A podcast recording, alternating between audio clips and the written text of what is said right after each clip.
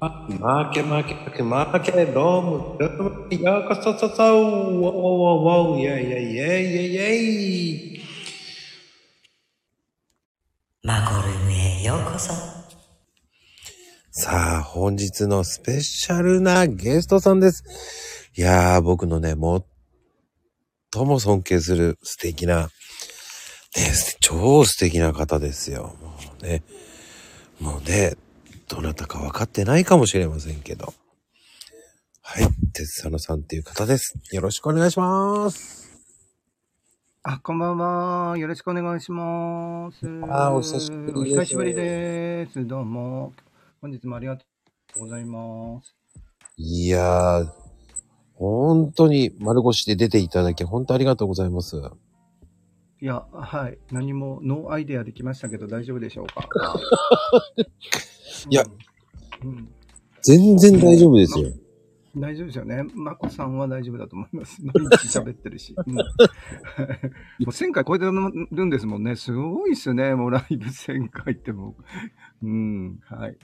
あ、超えました。1000、ねえ。コラボだけで1000は行きましたよ。すごいっすね。コラボ1000回、もう2000回、もうそのうちギネスですよ、ギネス。はい。ギネスってあるんですか？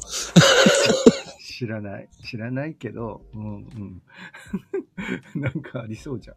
いや、ない。1万回ぐらい行くといけるかもしれない。はい。1万回。ああ、でも、うーん、どうなんでしょうね。まあ、あの、鉄佐野さんがもう突き進めっていうので、うん。言 言ってるか。うん。はい。どうぞ。突き進めって言ったので、はいはい。行っちゃえって言って行きました。うんうんうんすごい。本当に、ね、なかなかもう、追随を許さない、もう、あの、オリジナルの、このね、やり方ですごいと思います。オリジナルですか、僕。いや、だって、こんな、こんなに、こんなにどんどんどんどんコラボライブやってる人いないでしょ、だって。しかも、あの、確実に毎日毎日やってるし、ね、すごいなと思って、うんいつも、はい。いやいいなと思ってます。はい。いや、もうあの、この間前回ね、あの、はい。ハロウィンの時に出ていただき、えー、はいはいはいはい。あの時に僕はもう突き進めって言われたんで、じゃあ行っちゃいますっつってもう開き直っていい本当ですよね。すごいなあそこからね、もう振り切ってやれと思いましたね。そうなんだ。うーん。へえもう何、何せよ、なんか、振り切るのはいいことですよ。はい。間違いない。うん。いやーでもね、その言葉があるからこそ、やっぱね、鉄佐野さんの言葉って、うん。めちゃめちゃ重みがあるし、深みもあるし、うん。そうですか。はい。ありがとうございます。はい、すごいいい言葉も言ってらっしゃるしね。そうなのかな どうなん、どうなんでしょう。はい。まあ最近本当にそう言っていただけるとありがとう。ね、ありがたいです。はい。いや、でも最近ね、あの、はい。やっぱりこう、鉄佐野さんがよくやってる、うんいらっしゃることも多いんですけど、うん。やっぱり副業っていうのがだんだん本当にキーワードになりつつあるっていうのが、うんうんうんうんうん。これはもう間違いなく年々なりますね。多分3年ぐらい経ったら普通になるんじゃないですかね。多分。うんもうなりますよね。ツイッターでもね、もう主流になりますね。もう多分3年前と今の状態でもだいぶ違うので、5年前と今の状態はもうすもう運命の差なんで、そうやって考えると多分あと3年ぐらい経ったら、うん副業というかパラレルワークしてる人は結構普通、え、一つしかやってないのみたいな。あ いや、全然一つしかでも、一つしかやってなくても全然僕はいいと思うんですけど、まあそんな感じには変わるとは思います。はい。うんうんうんうん。はい。はい。世の中的にはね、いろいろ変わっていくと思いますけど、はい、いろんなことが多分、この2、3年でまた変わっていくんじゃないですかね。はい。やっぱりそうですよね。はい。それに、やっぱりやるっていう参入しそうなのは、やっぱり SNS うん。からっていうのが増えそうな感じがめちゃめちゃするんですけどう。ん。うん。うん。うん。うん。思いまあます、いろんな選択肢が今あるので、うん。はいどういう形で皆さんやられていくかちょっとわからないですけど、うん。まあ、新しいことをやった方が多分、副業としてはいいとは思いますけどね。はい。うーん。はい。その新しいことを見つけるっていうのはね、やっぱり難しいっていうのもありますけどね。うーん。うん。えーまあ、そんなこと多分ななくて、多分新しいことって言っても、とてつもなく新しいことっていうことはあんまり起こらなくて、もうこういう世の中なので、うん。情報があの昔みたいに、うんまあ、僕が若い頃みたいに情報がまあと当然閉ざされていたわけですよね。もうあの情報ってテレビとか新聞からしかほぼ得れない状況、まあ、さ近所のおじちゃんとかおばちゃんからとかも入れるんだけど、うんっていう時代と今の時代は多分、えっと、かなり違うので、そんなあの突拍子もないことは新しいことって言っても多分出てこないので、うんはい。えー、大体予想通りにことは運ぶと。方向性的にはね、じゃないかなと僕は思ってますけど、はい。うーん。やっぱ、うん。うーんね、方向性的にね。はい。うーん。なので、多分、あの、なんだろう。総論こっちに行くよっていうようなところに、やっぱ今から、あの、パラレルワークするんだったら、副業に関して言うと、そっち側に貼っといた方が効率的ではあるかなという気はしますですね。はい。やっぱりそうですか。はい。だと思いますけど、はい。あの、時間をこう手前からこう取り組むとうん、えーなかなか結果が当然出ないと思うんですけど、効率としては絶対そっちの方がいいですね。うん経験上からも。なので、10年後に起こることを今やっとくのがものすごく当たる確率は高いし、えー、と自分がその中で結構中心として生きられるっていう風にはなるということだと、これはほぼ間違いないですね。はい、うーんうん。ってことは、こう、はいパラレルワークとか、まあ、パラ、はいパラレルワークとか、はい。ね、キャリアとかも必要になってくると思うですし、そうですね。うんあのーパラレルワークだから、えっと、10年先とか5年先のところをできる、だと思うんですね。うん。あのーそれ、これ、例えばまあ、サラリーマン、まあ、サラリーマン嫌な人、まあ、世の中的には 今多いと思うんですけど、ねとってもストレス感じてる方たたくさんいると思うんですけど、うんそれバーンってやめてしまって、えっと、じゃあ、10年後とか5年後の、えー将来、あの、要は、時代が来る、ブレイクするものに自分がいけるかというと、いけないですよね。日銭がないと生きていけないので。うんうん。うん。でも、サラリーマンやってれば別にいけますもんね。いけますね。いけますんでここ、そういうことなんです。基本的には。だと思います。はい。まあ、実際僕がそうだったんで、あの、もう随分前にそういうやり方をとって、それから、あの、パラレルワークを経て独立をしているので。うん。うんうんうんうん。あの、そこがすごいですよね。そういうふうにやっていけるっていう。結局、ね、いろんなものをやりたいけどやれないっていう人もいますし。そうですね。だから、うんこう、意欲はあってもなかなか踏み出せないとかやれないとかっていうのはもう普通にあるので、うんまあ、そういう人は、なんで自分自分はできないんだろうって、まあ、あんま思わなくても、まあ、大体みんなできないんで、うんできない人がいる。だからだからといってあぐらかいていいとは思わないけども、うんまあ、できないことに対してはまあまあ普通かなと思っていただいて、でもやろうと思った時に、あのさっきのパターンですね、基本のパターンは、まあ、この番組でも話をしてますけど、うん。基本はあの将来に貼るっていうことができれば、え3年先のことに貼れれば、3年経てば、それがブレイクすれば、もう完全に自分がコントロールできるこう人生に 切り替わるので、うんうんうん。これやらなかったらずーっと自分がこ自分がマネジメントできない人生で、要は、まあ、会社員だったらね、もう眞子さんとかもねどど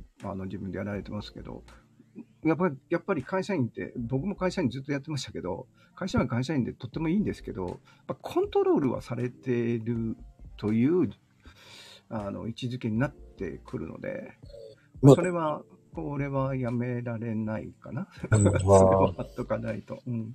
簡単に言うと、こう、単発的な、こう、ワークライフみたいな感じじゃないですか。うん会社と家のっていうのを行ったり来たりうん行って。そうですね。うんはいまあ、あの、いい意味で、こう、あの、依存している状態なので、うん。あの、まあ、それはもう、あの、日本の雇用環境がそういう環境だったんで、えーもうね、僕なんかもこう入って、えーこう、本当に社畜のように働かされて、でも、あの、その代わり、えー定年まで面倒見ますと。いう、こういう関係だったんで、親分と子分の関係だったからね。うんこれは日本の会社のね、企業のあり方、働かさ、働き方なので、いい悪い別なんですよね。それであの日本は成長したので全然いいんですけど、うんもう今もう完全に崩れちゃってるんで、まあ、崩れた時にずっとそれにすがってると、あの制度ごと自分も沈んじゃうんで、っていうことで結構もうパラレルワークっていう話をもうずっとしてるんうん。はい結局、ね、いろんなものにやって、こうね、ただ写真撮るにしても、あ俺はいいと思うし、うんうんうん。SNS をやるいいと思いますし。そうです、そうです。うん。そうです、そうです。その自分のね、趣味にやるっていうのが、もう、今流行りだというのは、DIY とか、そういうのがやれるとかね。あのーなんかあの、さっきのね、えっ、と、こう、世の中的に言うと新しいものに貼るっていうのはあると思うんですけど、もう一個は、あの、今おっしゃったみたいに、自分が好きなものに貼るっていうのは絶対あって、うんえっ、と、何、何がいいかというと、もう絶対ね、あの、この間も番組で話をしたんですけど、大体副業って結果が出なくてイライラする人が多いんですよね。やり出しても。頑張って一歩踏み出してやり出しました。でも結果が出ないって、要は結果が出ないっていうのは利益が出ないってことですね。利益ができ出ないとか売り上げが出ないっていうのは、これも普通にある話なんですけど、そうなった時に、えっ、と、やっぱり続けてないと結果が出てこないんで、で続けられるかどうかって、好きかどうかってめちゃくちゃでかくて、うん好きじゃないことはもう我慢が切れちゃうんでね。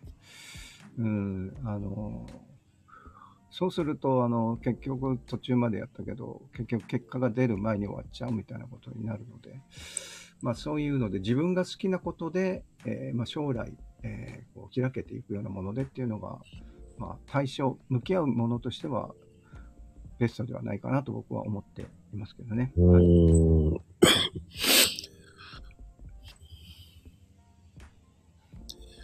いやーでもそうですよね。そういうふうに、こう満たし、満たしやすい自分の人生をこうパラレルキャリアとかパラレルワークみたいにするのが、僕は最近は本当に大事かもと思いつつ、そうですね。だからまあ仕事を、逆に言うとこう仕事は仕事で割り切ってっていうのも、まあこれは昔からあるんですけど、もっと鮮明に割り切ってしまって、もうちょっとこう、あの、仕事じゃない部分を大きくしていくっていう生き方は生き方で、仕事は一本なんだけど、うん一本なんだけど、もうそれは収入源として考えて、で、要はその、今言われたみたいな写真をやるとか DIY とかっていうのをもう本当に相当ここの部分を人生の中での比率を高めていくみたいな生き方もあるんだとは思いますけどね。うん。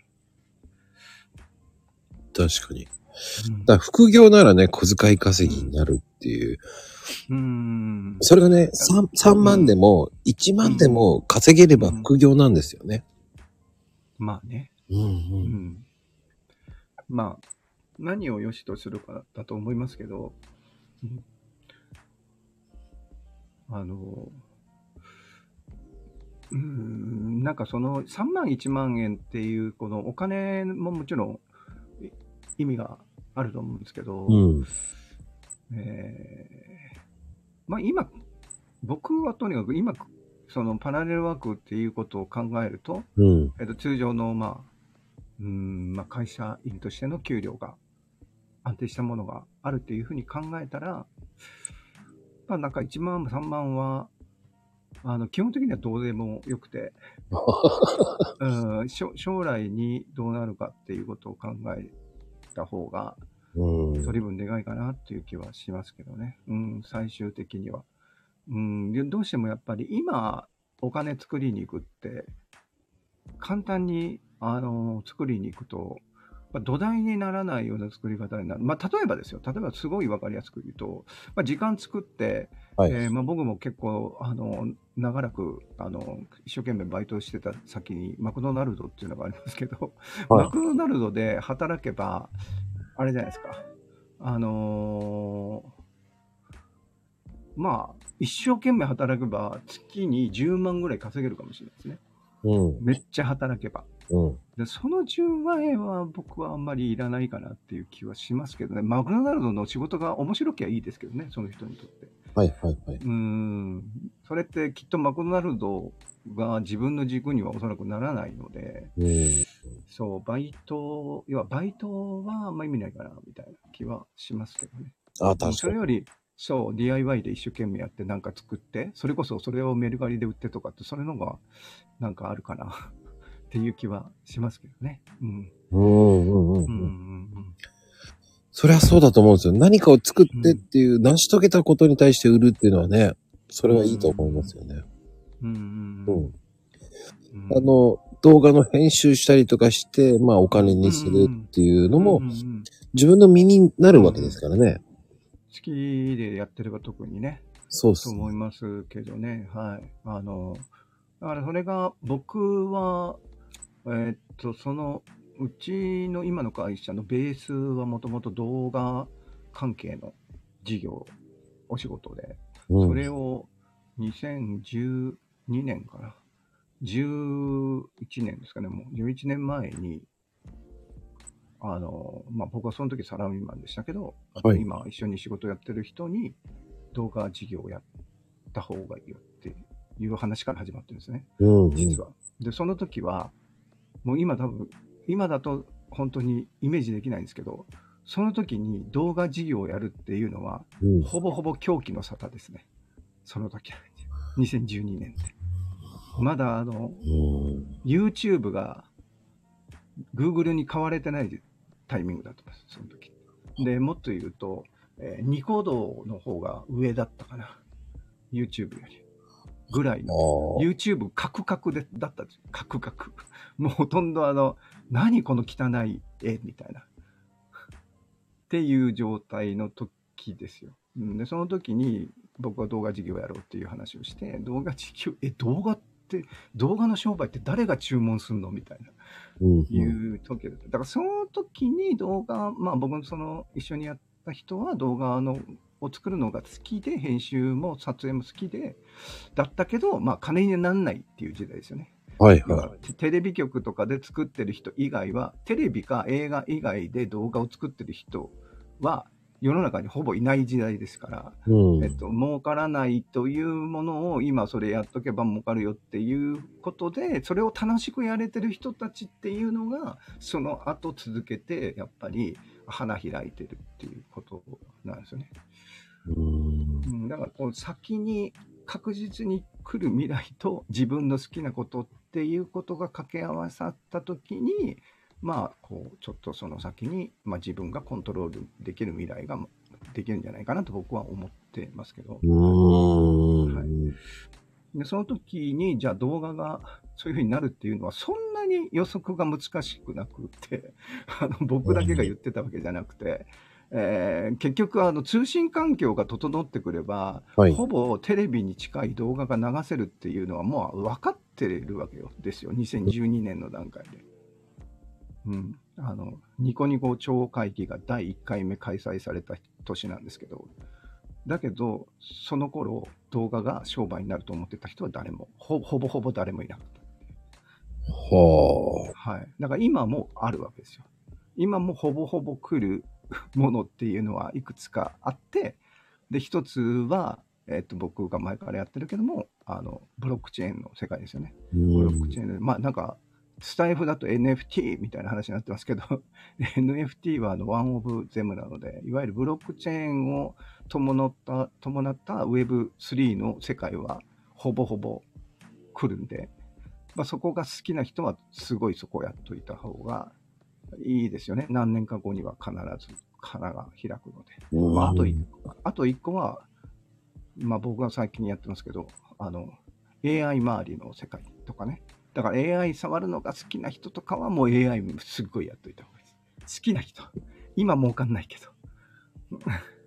っていうような話だと思います。はい AI って言ってもあの、絵とかああいうのもですよね。そういうことは。そうですね。だから、AI に関して言うと、自分のところが技術提供者になるっていうのはなかなか難しい。無理ですね。うん、これも投資の金額が違うので、ただ、AI って、まこさんどこまでされてるかわかんないんですけど、AI って、えっと、まあ、車とかが一番近いですね。世の中的に言うと、い一番みんな理解してるのが多分車、自動車だと思うんですけど、うんうんえっと、不完全なんですよ、しばらくは。間違いなく。ほうほうほはい。あの、そんなに賢くない。賢いんだけど、要はマネージメントが必要なんですよ。う。マネージメントをする人が必要なんですよ。AI で。だから、AI が好きな人は触っとけば、マネージメントのところで、まあ、結構いろんなことができるということは起こると思います。だって動画だってそうなんですよね。うん動画だって動画の機材とかじゃなくて、動画のディレクションができる人がずっと、まあ、まだ未だに、えっ、と、重宝されてる。うん。っていうことと同じですね。技術そのものじゃなくて。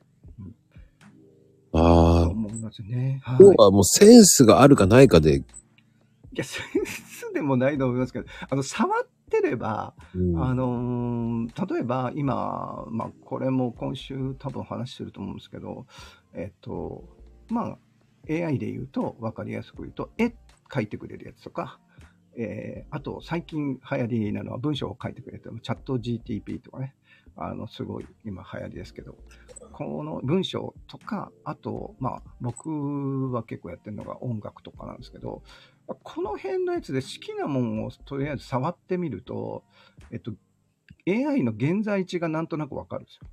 ほう。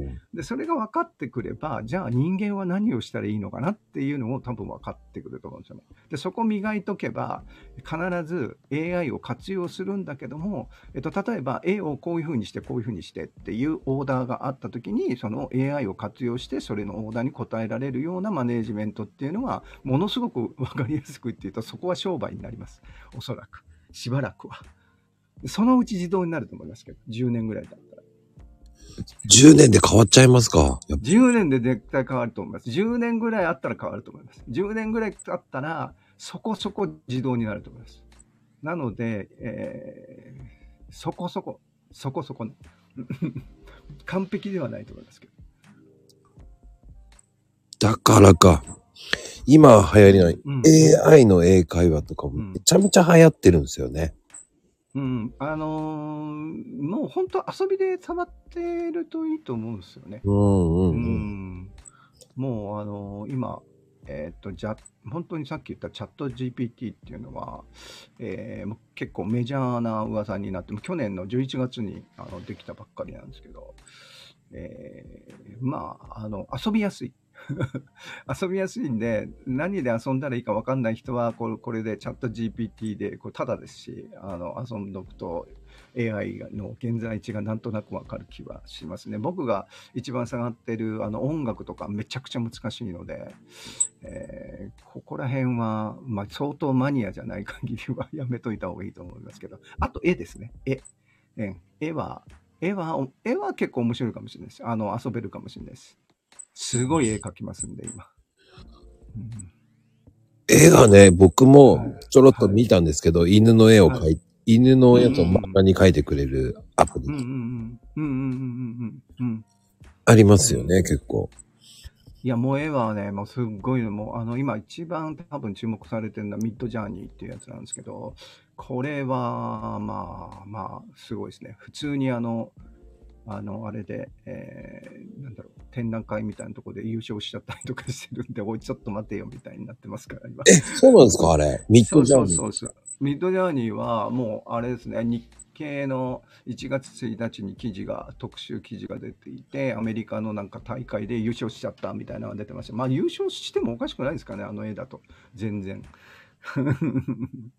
はい。あれ、去年の9月ぐらいにクオリティめちゃめちゃすごいっつって、めちゃくちゃすごいですね。うん。なすごいですよね、あれだって。どう扱うのかみたいになってるね。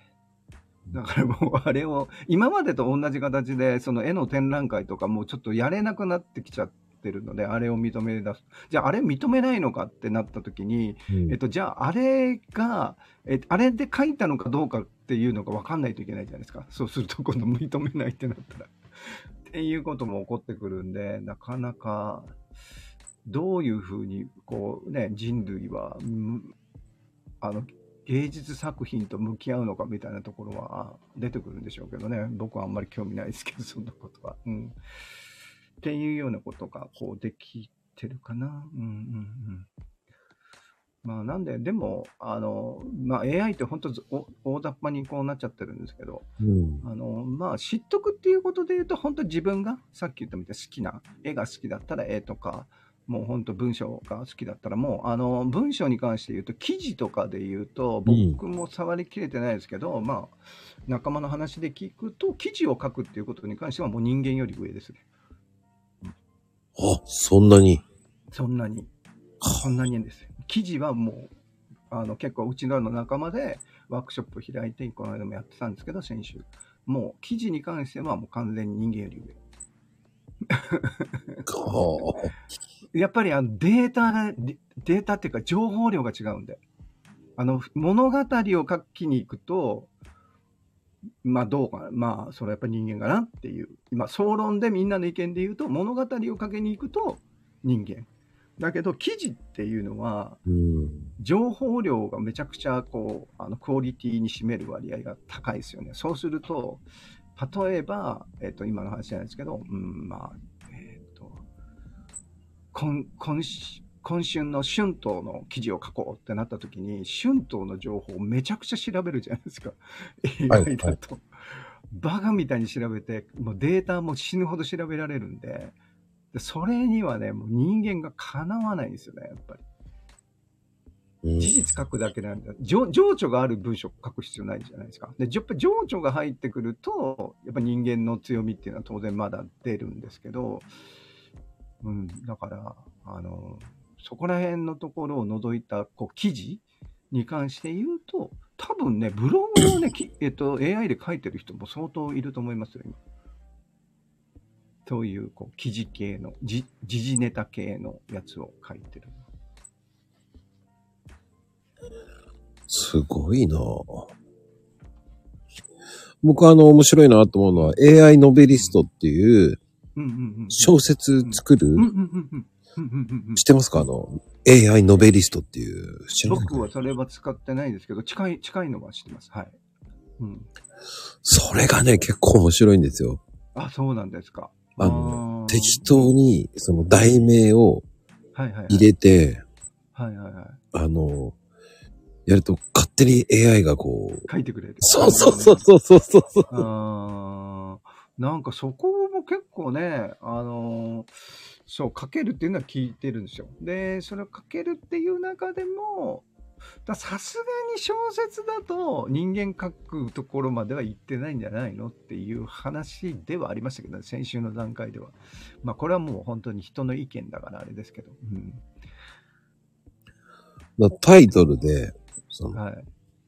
入れると、そういう、はいなんか、書けるんですよね。書けるああのね、これね、チャット GTP でも書けますよ、そこそこ。さっき言った。チャット GPT っていうのはどちらかというと、質問すると全部答えてくれるっていう、そういうあの、えっと、AI なんですけど、はいはいその中でも、えっと、今日も試したのが、そうだ、えっと、ライフワークとライスワークについて小説のプロットを書いてくださいって僕入れたんですけど、結構面白いの書いてましたよ。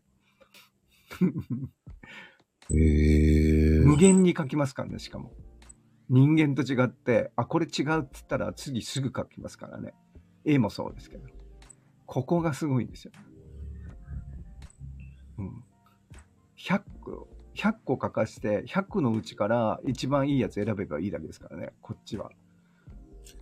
すごいなすごいですよね。まあ、そうやってなってくると、あの、多分、絵とかでも、あの、本当の作品はね、僕はまだ未だに、まあ、ちょっとこれ、ひそこのところは僕は考えが古いのかもしれないですけど、まあ人間、人間にかなわないと僕は思ってるんですけど、あの、商業デザインみたいなものっていうのは、まうん。あ、例えば、えーウェブのこう写真、写真っていうかデザインのものを入れるとか、まあ、そういうものは、あの、なんだ、パッケージだとかね、商品のパッケージだとか、そういうものは多分、もう AI にかなわないと思います。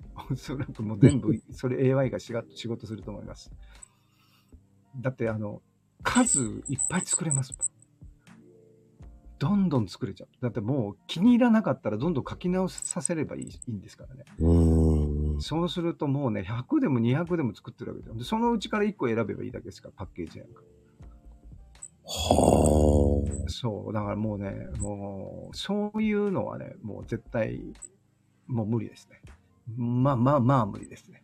まあ、すごいトップ、オブトップとかなると違うのかもしれないけど、わかんないけど。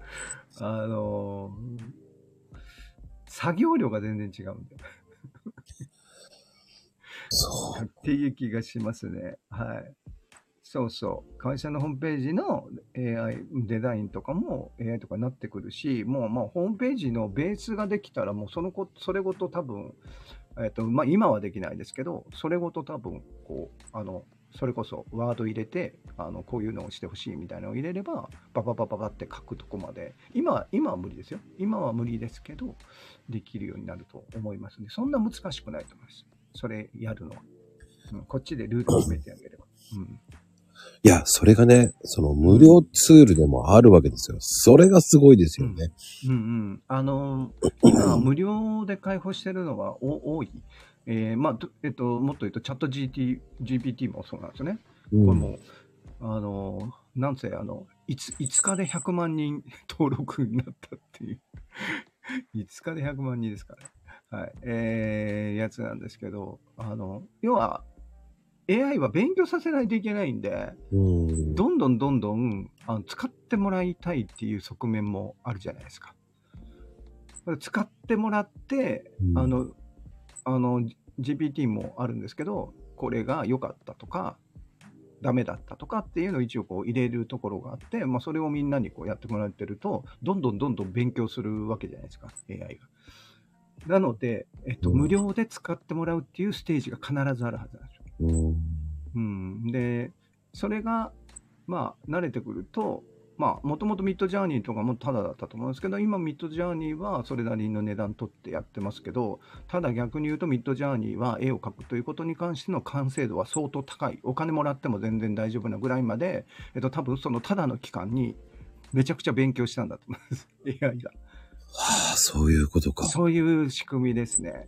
で、まあ、数が、あの、絵を描くだとか、その、さっき言ったみたいに、えっ、と、その、チャット GPT みたいに、もう本当質問に答える Q&A ソフトみたいなやつだと、もうめちゃくちゃ使える人が世の中には世の中、要は、あの、ターゲットがものすごく広、幅広にいるんで、うんこういうものに関して言うと、初めはタダでわーっとやって、で、勉強させて、どっかで、えー値段をつけるっていうパターンだと思いますし、えっと、逆に言うと音楽、音楽 AI はめちゃ高いです。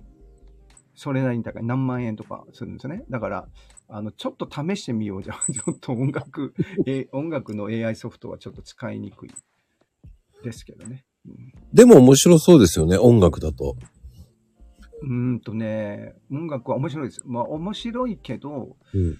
うーん、えっと、まあまあまあ、まだ AI というよりか、あの僕は相当触ってますけど、えっと、職人の世界ですね。やっぱり職人なんですね。職職人ですね。これはあのね、あの、そんなに自動でいい歌とか歌ってくんないです。まだ。自分で作んなきゃいけない。調整を死ぬほどしなきゃいけないです。今まだ。ああ。まだ音楽に関して言うと。うんこれはあの、やっぱりあの、使う人の量っていうのはやっぱ大きいね。あの、歌わせたい、なんかあの、ボーカロイドってに、はいまあ日本ね、まあ、初音ミクの世界があるじゃないですか、もう古くから。あの世界って基本的には日本しかないらしいんですよ。確かにそうですね。そんなことしたいやつは、実は日本にしかいなくて、まあ、いるんだけど、大量にいるのは日本にしかいなくて、なんで、あの、いわゆる、音声ソフトっていうのは、実は全部日本なんですよ。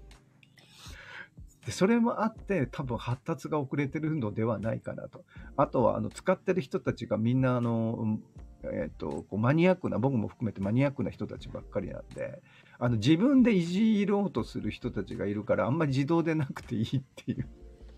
ちょっとあの音楽に関して言うと異質 AI も異質な世界かなって今僕は認識してますけどでもあのさっき言った文章系あの眞子さんも言われたみたいに文章系なやつなのか絵なのか音楽なのか自分が好きなやつ1個でいいから触っとくといいよねっていうのは思いますね僕は今でも。うんうーん。いやー、それは面白いですけどね。ただ、うん。音楽っていうのはどちらかというと閉鎖的な境界があるから、まあ、しょうがないって言えばしょうがないんですけどね。音磁教と音声連っていう、本当に仲の悪い境界があるし、僕はもう、その中の裏話めちゃめちゃ知ってるんで、あ、そうなんだ。そうなんだ。もうね、うーん。ああ、ココさんありがとうございます、本当に。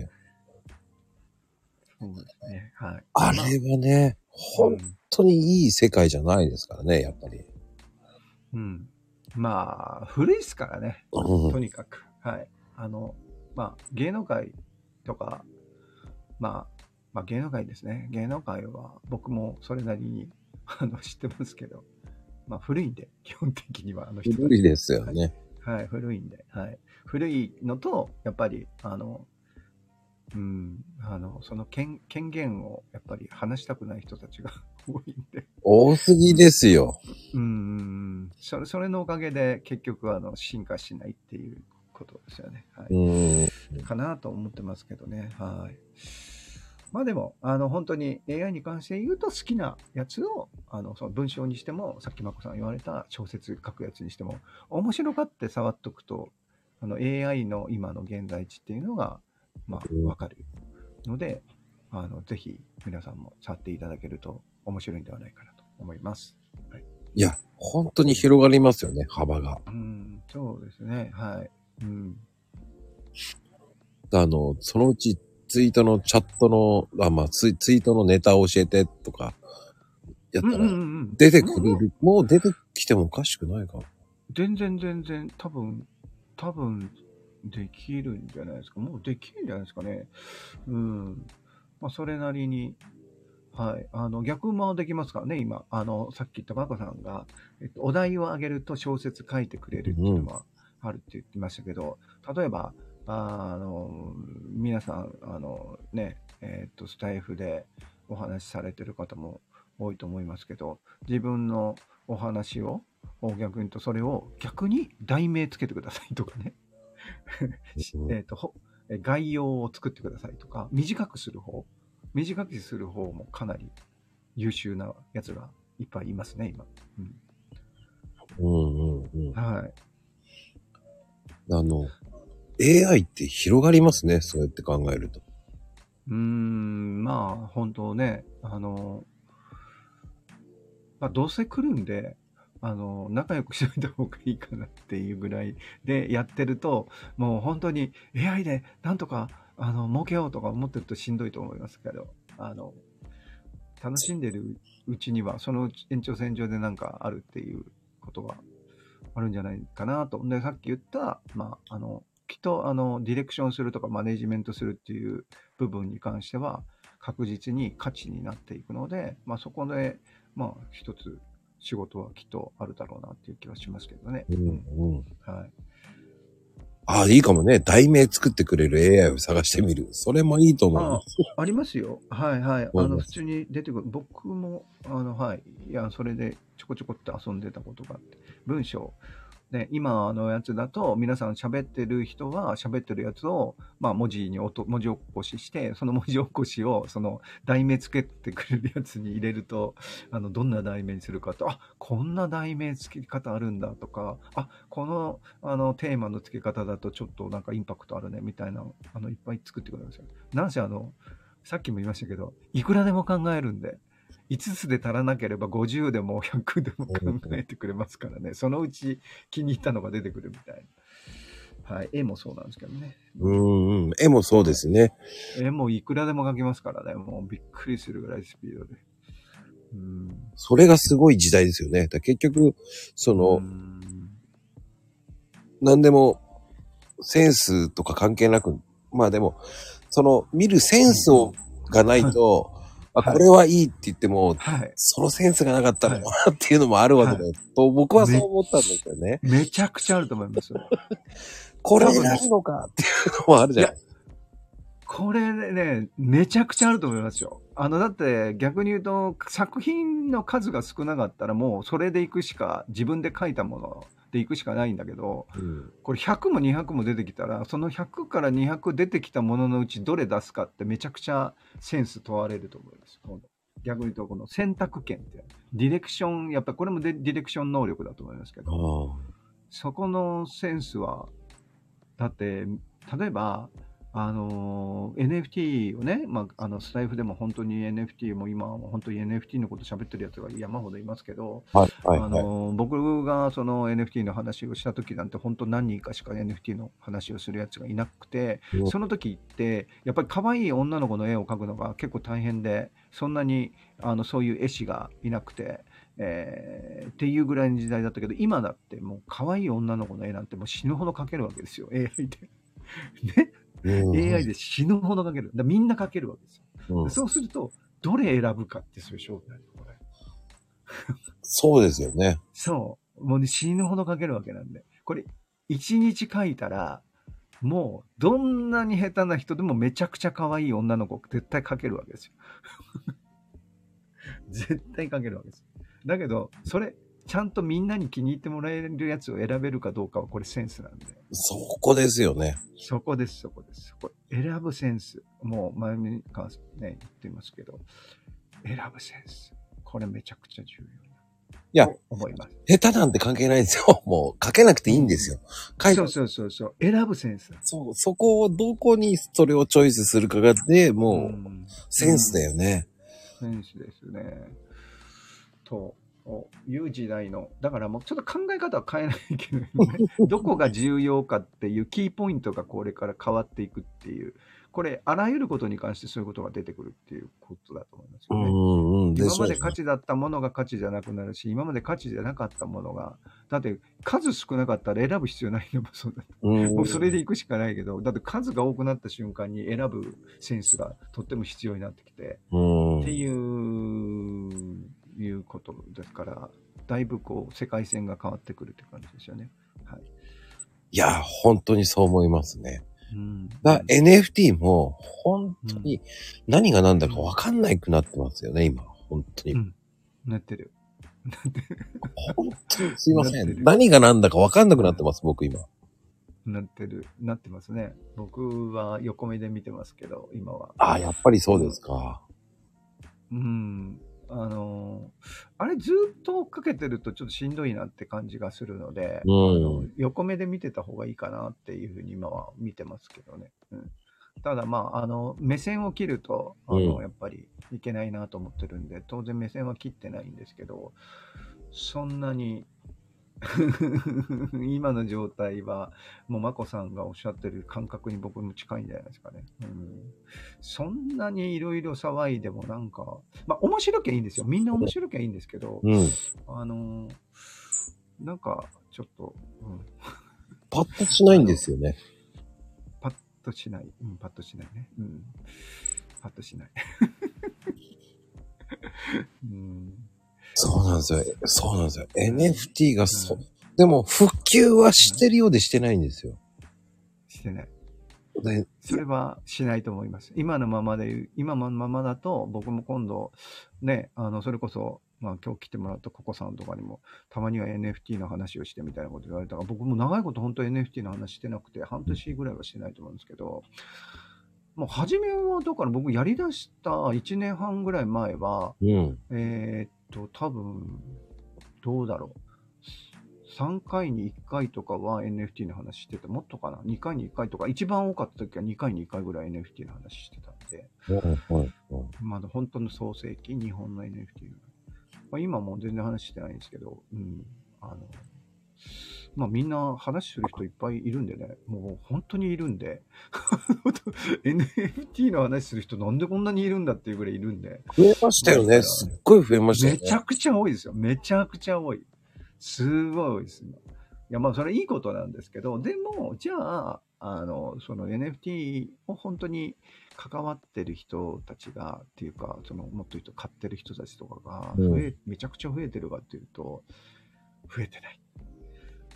いや正直、その、え、その、その NFT を今や、その前からやってる人たちが、うん。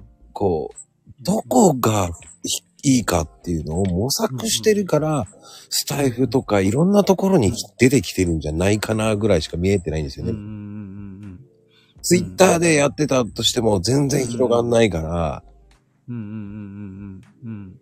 そしてじゃあスタイフ行けばいいんじゃないかっていうのもあるし、うん。まあ、あのーそうですね。えー 音声メディアと相性がいいんじゃないかみたいなことは業界では言われてはいますね。はい。まあやっぱりね。はい。うん。だから、あれはもう絶対、あの、知っといた方がいい技術だと思うんですけど、えっ、と、じゃあ今の、まこさんが言われたみたいに、今の延長線上で、うん。あの、僕が言ってる、まあ一番初めから言ってる、そのブロックチェーンの技術を引き出す方向に行ってるかというと、行ってないかなっていう気は僕行は。ってないんですよ。だから一つ間違えると、うなんんか、ネットワークビジネスの方に走ってってんじゃねえのか。あーあー、まあそういうふうに感じる人もいるでしょうね、今の感じだとね。まあ今やってい。ない人たちの、やってた、一回やった人だったらわかるんですよ。ネットワークビジネスっぽいぞっていうのもあるし。そうするよね。うん、多で分すると思う。大ぐ、あの、さあの、関わってない人たちから見ると、うんちょっとそれっぽくないっうんていう、ただそれを絵に変えただけでしょって言われてしまったら、でも、そういうふうに見られてもしょうがないでしょうね。今の感じで言うとね、見えるからね、そういうふうにどうしても。だって、あの、価値がよくわからないでしょ。多分、み外から見てる人間からするとね。うーん。と思いますからね。うん。だからもうちょっとちゃんと、あの、価値定義をすることが、あの、普通になっていった方がいいかなと。だからやっぱり、あのまあ、その中で言うと、やっぱり西野さんとかはちゃんとしてるかなっていう気はしますけど、あー価値価値はやっぱりちゃんとしあの明確に言っているので、彼がやっぱり多分一番分かっていると思いますね。ああ、僕が偉そうに言うのもなんですけど。いやいやいやいやいや、一番よくわかってらっしゃる方だと思いますけど。ですね。はい。多分、あの、彼はそうだと思いますね。あの、うん。まあ、元からそう言ってるんで、彼は。まあ、今、で、今の本当に、こう、中枢で動いている、あの、NFT の動きは、まこさんみたいな感覚を、やっぱり持たれても、残念ながらしょうがないかなっていうところは、うんえっと、いっぱいそういう動きが出てる、あかなっていう気がしますよね。はい。だあまりにもね、そういう動きが多すぎなんですよね。ちょっとね、うん、ちょっと、ちょっと、ちょっと、うん、まあ、あの、だからし、うん、そうね。と思う、思う、思います。はい。僕も思います。なので、ちょっと横目で見てる。そうなりますよね。横目で見てる。アプリとかそういうのがあって、なんか歩けばとかあったじゃないですか。うん。あ、はいはいはいはい。あれだってもう、投資はい、はいじゃないですか。でも、うん15万ぐらいまで膨れ上がったわけじゃないですか。20万か。自分なんかしね聞いた話だと、最初1万か2万円ぐらいの価値だったんですよ。それがそこまで上がったと思ったら、また下がった、思いっきり下がったじゃないですか。うん。もうほぼほぼ、ほぼほぼ価値なくなるとこまでいったんじゃないですかね。僕がやってなかったからあれですけど。うん。いやまあ、あれもね、あれも、あの、そもそもで言うと、歩くという、歩いて健康になろうというのがベースになってれば別にいいんですよ。あの、うんそれ価値なくなったって関係ないじゃないですか。はい歩いて健康にはなるんだからうん、価値なくなっても。で、それをやっぱり、投資の方に持っていっちゃう、投資っていうか投機ですよね。うん投機。うん投機の方に持っていっちゃうと、まあ、不幸なやつがいっぱい出てくるんですよね。うん。うん、歩いて健康になろうということに関して言うと、あの価値がどう変わってもずっと歩いて健康にはなるわけで。なので、うんステップンやってれば。とは思いますけどね。じゃあ、歪んじゃいますよね。そういうところの投機価値がやっぱり増しちゃうと。うんうん。だ歩くことはいいのに、そこでうん。うん。NFT っていうの、いやー、先行き過ぎたんじゃない？その前だったら、ポイントだったらよかったんじゃないかな、とか。うーんまあ、そうですね。だから、やっぱり、あの、あまり投機の思想が、結果、あの、値上がり、値下がりはあっていいと思うんですけど、あの、もう、投機筋っていうのが強くなりすぎちゃうと、まあ、不幸が、人が出てくるとは思いますね。なので、まあそういう意味で言うと、さっき言った西野さんみたいな、西野さんがやってるみたいなので言うと、西野さんはこう、要は支援の NFT を出しましょう、みたいなね。うん。要は支援した証を NFT で差し上げますと。で、それはブロックチェーン上でもみんなが認める形で承認されていますと。で、その承認欲求が満たされますよと。だけど、その NFT 売れませんよって言ってるわけですよ。うん 西野さんは。でそうすると売れ、売れないものは値上がりしないじゃないですか、絶対に。うんうん。うん、で、あれは極極論を言ってるんですけど、極論を言ってて、それを実際やってる、彼は実際それをやっていて、うん。それこそココさんとかもね、買って買ってたりとかするんですけど、まあ、そういうところからやっぱりあの説明していった方が、さっき言ったみたいにね、ちょっと怪しいビジネスっていう風には見られなくなるから、NFT のお未来を考えたときには、そっちの方が僕はいいと思いますけどね。うんで、それが後々になって価値になるうんっていう風になるとの思います。ねはい。で、やっぱり、まあ言ってもバブルのところもあるからね。うん。今の、その、あの、その西西野さんの話はちょっと違うけど、他の、まあ、通常ずっと今動いている、NFT、日本の NFT 業界の動きっていうのは、ちょっとバブルみたいなところがあるので、要はその、本当にどこまで価値があって、この値段がついてるかみたいなところがちょっと、だいぶ怪しいじゃないですか。いやうん、ごめんなさい。めちゃめちゃ怪しいです。そうですよね。似てる限りだと、俺こんなこと言っちゃいけないんだけど、はい。怪しすぎるっていう。うん、そうなんですよね。だからそこはやっぱりね、あの、やってる、中枢でやってる人たちは気をつけた方がいいと思いますね。そういうふうに見られるっていうのもね。あの、それをね、見れば見るほど怪しむんですよね。そう。だから、やっぱり、さっき言ったみたいに具体的に言うと、投機から距離を置いた方が絶対いいんですよ。うもう。とにかくお金がバーンって買って、とにかく安く買ってバーンって上がりました。いくら儲かりますみたいな。で、今多いのが、ただ同然で配るとか、もっと言うと今最近、一番最近はもうとにかくただで配るっていうのが今流行ってる、ただでどんどん配る。余計怪しいじゃないですか。そう、そこなんですよ。そこが僕、怪しいと思っちゃうんですよ。まずはただであげますって。だって、ただほど怖いものないってみんな思ってるわけだから。そうなんですよ。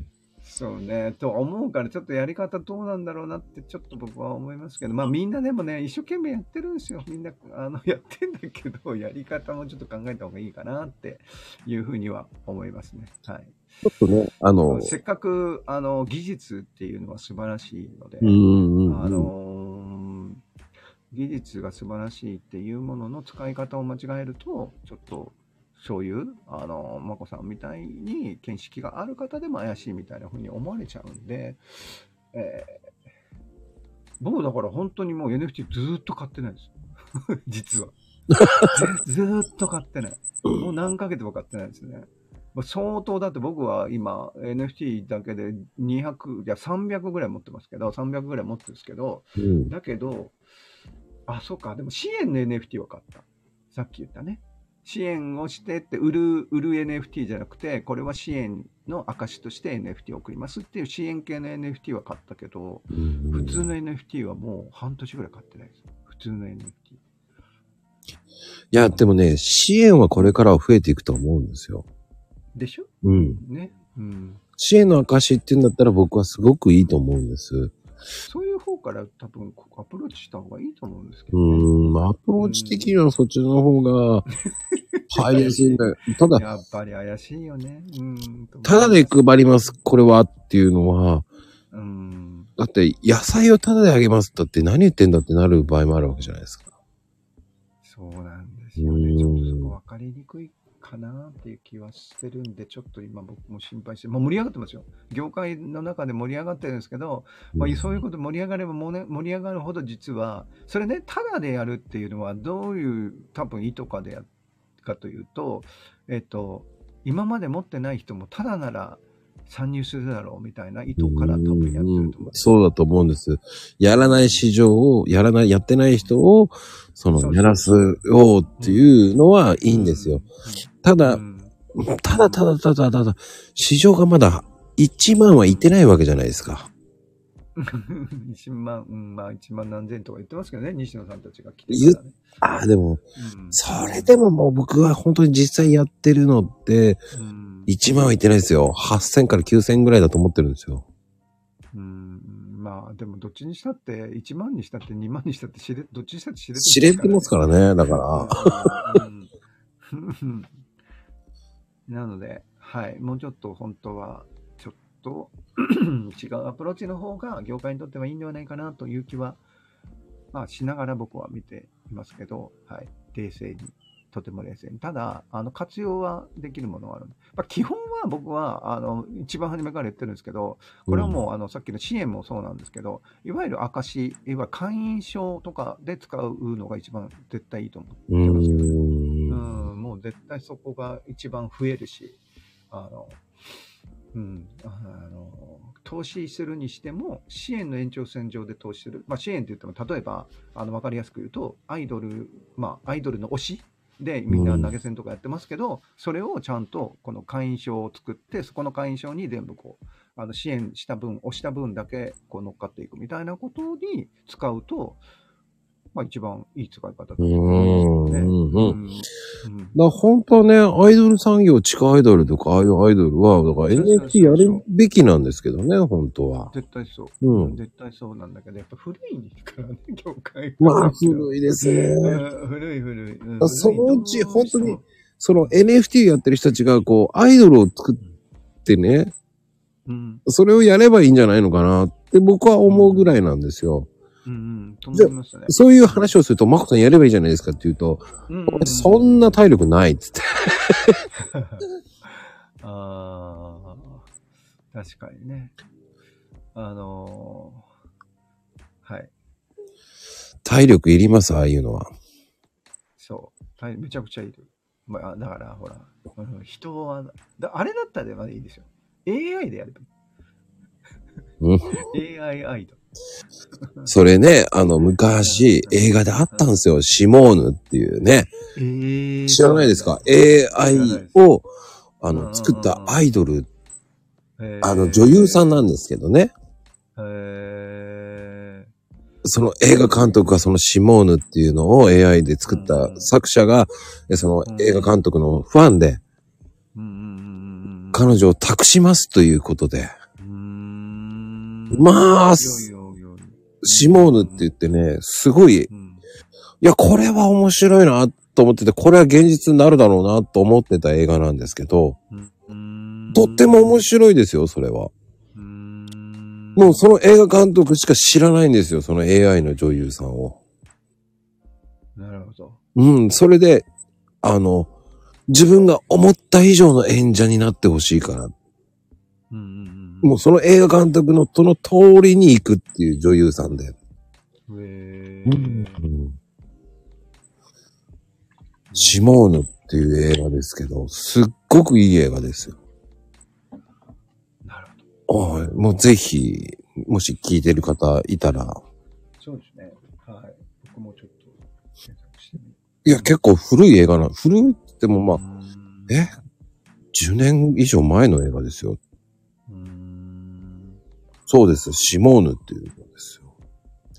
もう実際だって、あの、声は作れるし、うん。さっきの話だけど、極論曲も作れるし、うん。えー当然絵は作れるんで、まあ、動かすのはまだ、あのあ、でもできるもんな。今だって過去上とかできてますから、普通にできるんですよね。だからもう、人間が稼働しなくても大丈夫じゃ大丈夫なんですよね。極論言うと、全部つなぎ合わせれば。AI をこう全部つなぎ合わせればですよ。うん。一つのやつではできないけど、うん全部つなぎ合わせれば全部できちゃう。もうあの全部インタビューとかも答えられちゃいます。もうあの AI で。うん。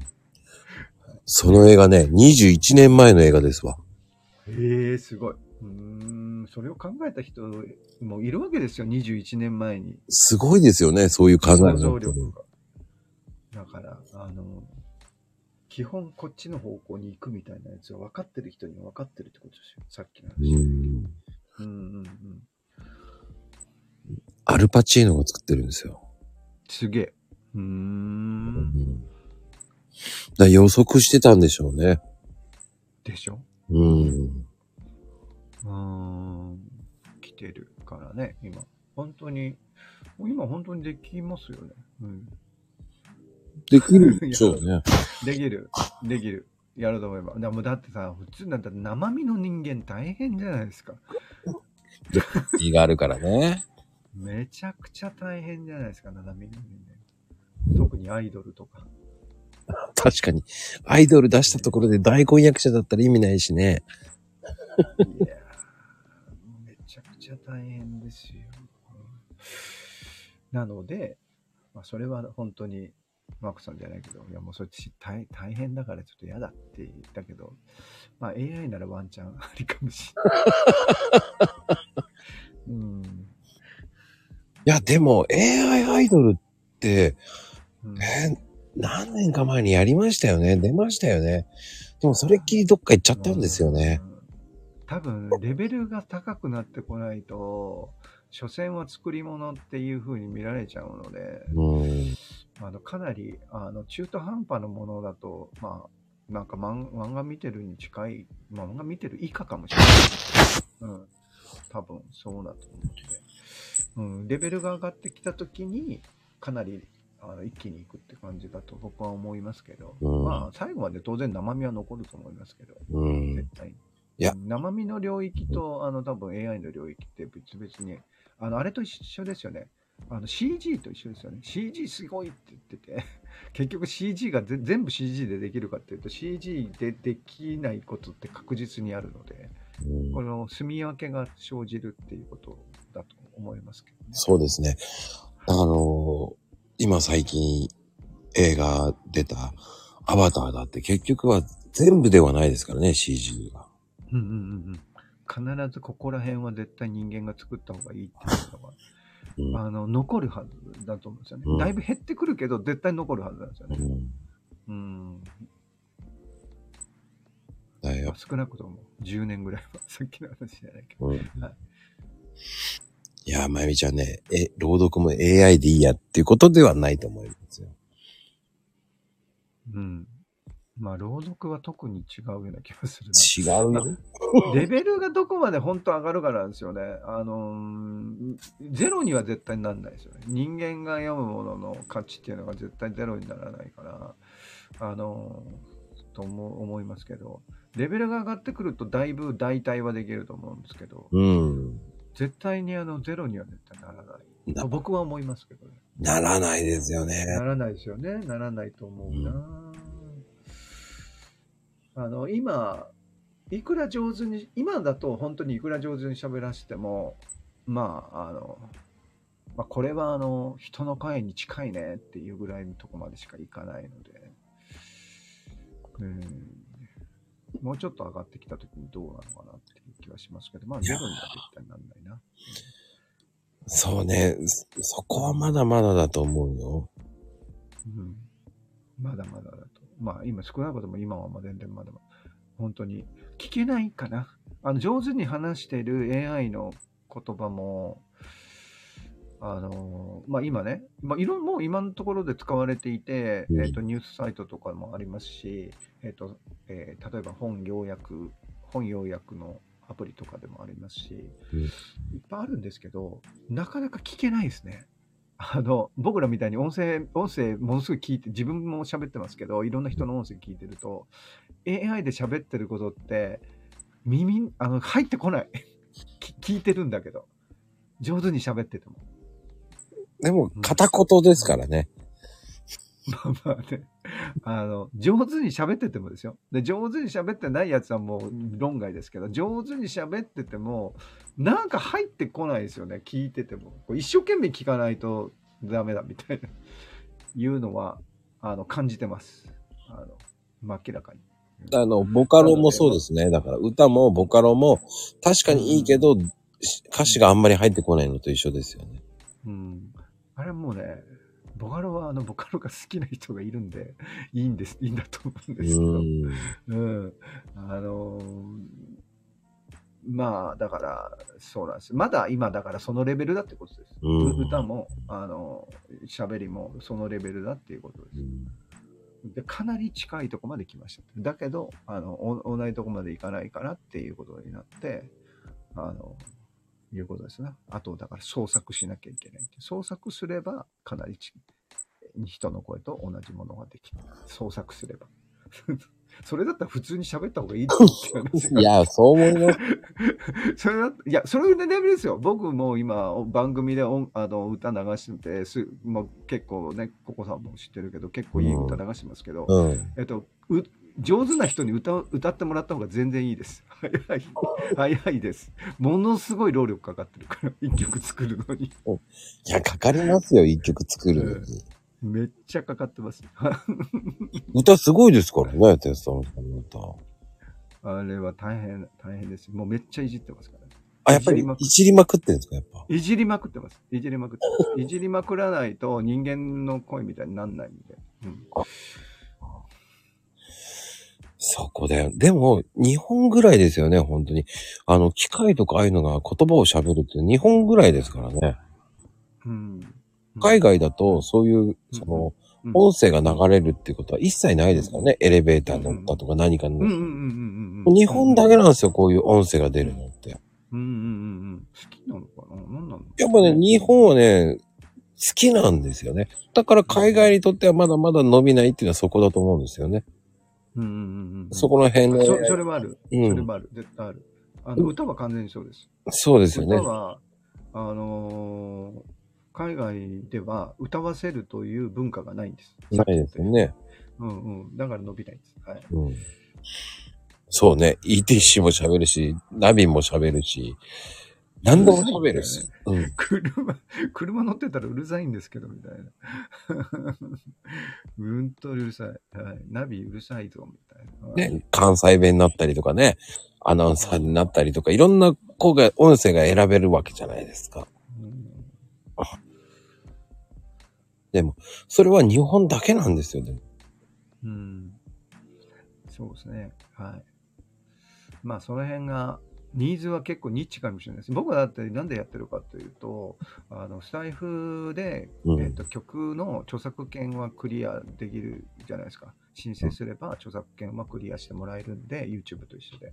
うん。だけど、著作隣接権、要はその歌声、松田聖子さんの歌だったら松田聖子さんの歌声はダメだし、松田聖子さんのお赤いスイートピーの演奏は使っちゃダメだしってななるってきたときに、まあ自分で演奏して自分で歌えばいいんだけど、うんそんな全部歌えないから、じゃあ、えっと、僕の代わりに歌う人を作ろうっていう、そういう発想なんですよね。スタもうだから、スタイフでや番ラジオ番組やってるからそういう発想になってるだけで、うんめっちゃニッチな、にめちゃくちゃニッチな、うんあの、ニーズなんですね、これって。そう思いますよ。でも、それを、うん、それをやるからすげえと思っちゃうんですよね。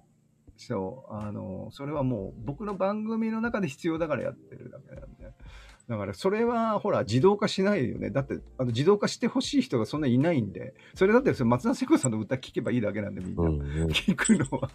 ラジオで流したいから松田聖子さんのお赤いスイートピーはかけられないだけなんで。っっていうことですよね。あの、だね、地上波ラジオだったらそれ別に普通にかければいいだけな話だし。うんだから、その YouTube と、あの、スタンド FM 以外のニーズがないんですよ、それって。うん。うん。確かにね。うん。はい。じゃあ YouTube の方にテッサラさんは行くのかっていうのもあるわけじゃあん。あ、はい。あのね、えっと、これ結構ね、スタンド FM、あの YouTube と仲良くしていこうみたいなね、動きがすごくあるでしょ？まあ、だから広げていかないと、スタンド FM もさすがにあの、いつまでも遊んでられないっていうことだと思うんですけど、うんえーで、YouTube と、ね、今 YouTube の方から、あの、発信者をどんどん持ってこようみたいな動きもされてますからね。うんうん。あの、スタンド FM さん。で、まあ、もともとそこの先のには、ゆえっと、スタンド FM から、えっと、ポッドキャストに流しましょう、YouTube に流しましょうみたいなやつがあって、うんで、僕は、ポッドキャストにはもう全然流す気がないんですけど、YouTube は、えっと、流す可能す、いや、流そうと思ってます。実は。初めて言いますけど。実は。はい。僕も考えてるんですけど、どうやってやればいいのかなっていうのは。考えてますね。考えてますけど、あくまでも僕はスタンド FM がベースなので、うん。スタンド FM のものをどう YouTube に持っていくかっていうこと、そうなんですよ。そっちなんですよね。そっちですね。はい。あの、そうです。だからさっきも言ったように、あの、歌を極めていったときに、 stand.fm と YouTube は著作権はフリーなんですよね。だから、ここは使えるわけですよ。使える場所なんですよ。で、ポッドキャストに行った途端にもう歌使えなくなっちゃうんで、もっと言うと、ね、 Voicy とかも使えないんで、こはい。れはもう全然僕の中には眼中になくて、 stand.fm の良さを生かすために歌使う、使う。で、歌が使える場所っていうのはもう YouTube しかないんで、うんじゃあもう YouTube は行くに値するよねって。ただ YouTube に行った時に、当然絵がないよねっていう話になった時に、その絵をどうしようかっていうのは今研究中ですね。あー絵がないと、あ、そっか。うん。だから、絵、絵を、絵をどういう風に作るかっていうのを今めちゃくちゃいろいろなことをやってますね。僕はやってないけど、頼んで。はい。僕の、あの、知り合いの人に、ああでもない、こうでもない とかやってもらってますね、うん。うん今。はい。いやー、絵は僕得意じゃないからね。うん動画は作れるってわけじゃないけど、無理やり作ってるようなもんなんで。うん。だから、あれですよね。まあ、要は VTuber をどこまで頑張らせるかみたいな感じですよね。うん、うん、うん、うん。うん。ってなると、うん。うんこっちよりあっちの方がいいのかなとかね。うん二次元空間 3D の方とかね。うん。あっちはどうなんですかね。まあ、あのーどうだろう。わかんないですけど、今の流れから言うと相性がいいのが、スタンド FM の外に行くんだったら YouTube ですねっていうのが一個あって、当然もうその、ご存知のようにね、あの皆さん、スタイフの中にいる方々なんでわかるように、スタイフの、まあ今のところの限界があるので、そこから、あの、広げていこうっていう風になった時に、外にどう出ていくかっていう風になって、それで言うと、今で言うと、まあ、論理的に YouTube という場所が、まあ一番近いかなっていう風になるということですね。まあ、あとは、だから場、場として全然違うところをどう持つのかみたいなことは出てくると思うので、はいはい。それは、まあ全然関係ないところでは、だからもうメタバースみたいな話もあります。そうですね。メタバースかな、やっぱり。と思うはいはいうんまあ今はメタバースはもう今作っ、メタバースはまあテスト的に今作ってもらっているので、一緒にやってるんで、クリエイターの人と一緒に。とうんはい。まあそこでどんなものができるのかな、みたいな。お化けの街っていうのを作ってますけどね。今はい。メタバースで。すごいですね、お化けの街って。うん。これもほら、やってみないとわかんないんで、あの、やっぱり自分ごとにしないと勉強もしないんで、はいはい。あの、自分ごとにすると、だいぶ分かってくるかなっていうことで、メタバースも。お化けの街一緒にやらせてもらってますけど。すごいですね、やっぱりね。テスタロさんのその行動力。ね。なんでそこまでいけるのかっていうぐらいの向上心半端ないですよね。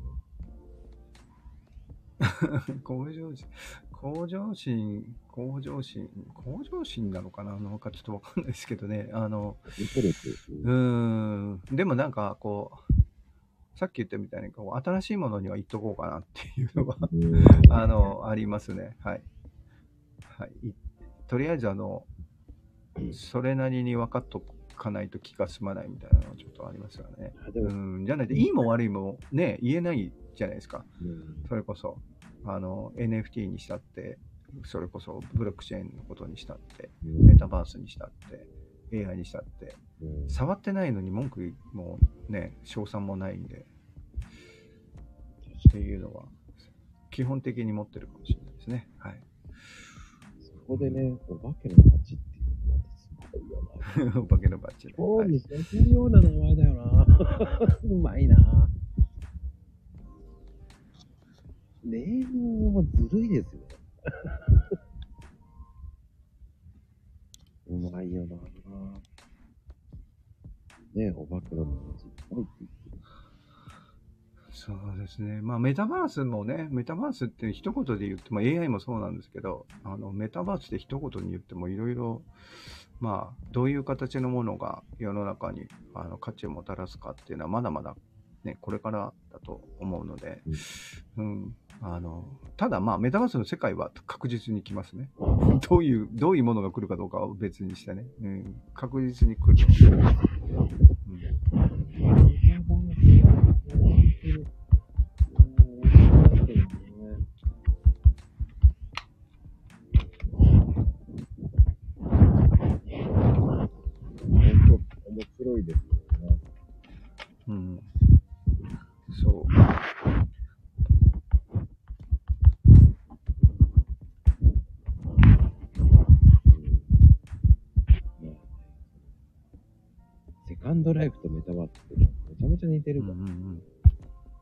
そう。メタバースまだベースが固まってないからって、まあおっしゃる通りですね。はい。まあ、どこにどういう形でいくかっていうのは。まあまあ、あの、言葉が広すぎるんで、まだ、今ね。うーん。はい。と思います。はい。セカンドライフと二二の舞になるんじゃないかって思ってる面もあるんですよ。うーん。うんうん。セカンドライフはやってたんで、うーん、あ、なるほどね。うんうんあれも独特の世界じゃないですか、セカンドライフ。うん。うーん。そうですね。だからまあ、あの、僕はもう本当メメタバースに関して言うと、まあ、とりあえず何何かに触れといた方がいいよねっていうことうと、んレオパパさんが言ったみたいに、ままだね、本当ベースが決まってないんで、ひ言葉が広すぎて、うんメタバースって、メタバースって一言で言うとすごい広いんで、スポーツの、スポーツみんなする時代が来ますよみたいなの言ってるのと一緒で、いや、スポーツっていろいろあるじゃんってうん。いうぐらいの世界でしょ。だからメタバースの中でも、まあ今、その Web3 の中にメタバースがこう入れられちゃっていて、もともとメタバースやっていて、ブロックチェーンと絡んでない人たちからすると、すごい嫌だったりとかしてるらしいぐらいのことが、まだ今そういうレベルの話なんで。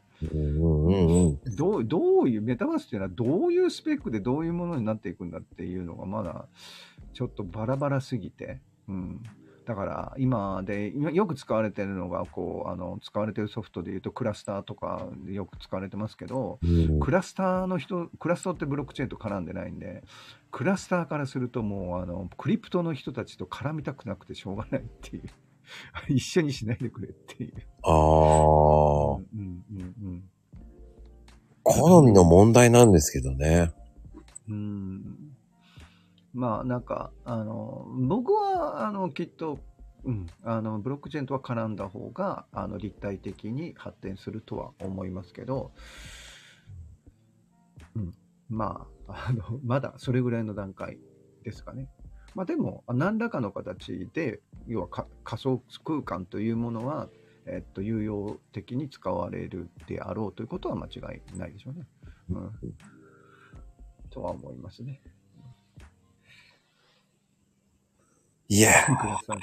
クラスターしか知らないって、クラスター知ってれば十分ですよ。あの、今、今だと。はいいや、もうクラスターしか知らない人が、おまだ、どちらかというと、ツイッター寄りの人はクラスターなんですよ。うん。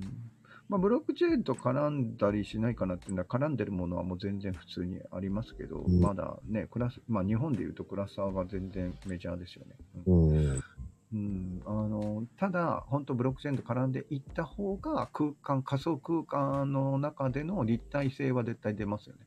あとは思います。はい、うんその中でいろんな仕組みであのブロックチェーンというのは活用、ももちろんおお金のこともそうですし、うんえー使えていくので、ううんまあ、絡んだ方が面白いとは思いますけど、あの映像を作ってる側からすると、なんかあの、クリプトには絡みたくないみたいなところあるけどね。うんうんああね、クラスターはね、結構意外と操作、いや、でもあれは操作しやすい方よ。ですね。うん。あの、今、うん、全然操作しやすい方しやすいよ。うんもっと操作しづらかったんだから。まあ、その、そのうちなんかあの、えーえーとも、もっともっと簡単にはなるような気はしますけど、うん。なんか自分の体にくっつけてみたいなこと起こっているような気がしますけど。うんまともに歩き回れない。ぴょんぴょん飛んでる人いっぱいいますね。はい。飛ぶね、飛ぶ。はい なぜかみんな飛ぶんですよ。みんな飛ぶんですね。ぴょんぴょんする。ですあの、セカンドライフに比べれば全然あもう扱い。まあ、だいぶ進化してますね。だから、グラスターって一つの形だとは思いますね。うんあの、やっぱりだいぶ、あの、みんな、ななんていうのかな、ゲームやってる人にはできるみたいな感じにはなってますからね。うんうん。あれはね、本当に。うん、うん、だと思うんで。そこ、ただ、あのままだと、結局、じゃあ何に使うかみたいな感じにはななっちゃってる気はしますけどね。まあ確かに。うん。うん、あれをどういうふうに世の中に価値づけしていくかっていうふうになってくると、なんかちょっとまだいまいちわかんないみたいな感じではうん。ありますよね。なんか AI に絡んでくるといいかもしれないですよね。そこでなんかこう仮想空間作って、まあ、例えばこう AI が全部こう、なんか街ができて、こう店員が全部 AI だったら、あの、あの、いろんなことを教えてくれるみたいな。うんうんうん。まあ、みたいなことが起こってきたりとかすると、もうちょっとイメージできるかもしれないですけどね。うん、だからちょっと今の空間だけでやってても、ちょっとなんか、足らないかなと、広まるにはちょっと価値が、面白いと思うにはちょっと価値が足らないのかなって僕は見ていたりとかしますけど。うんじゃあ、あとはどこまでメタバースが体力持つかだと思うんですよ、あとは。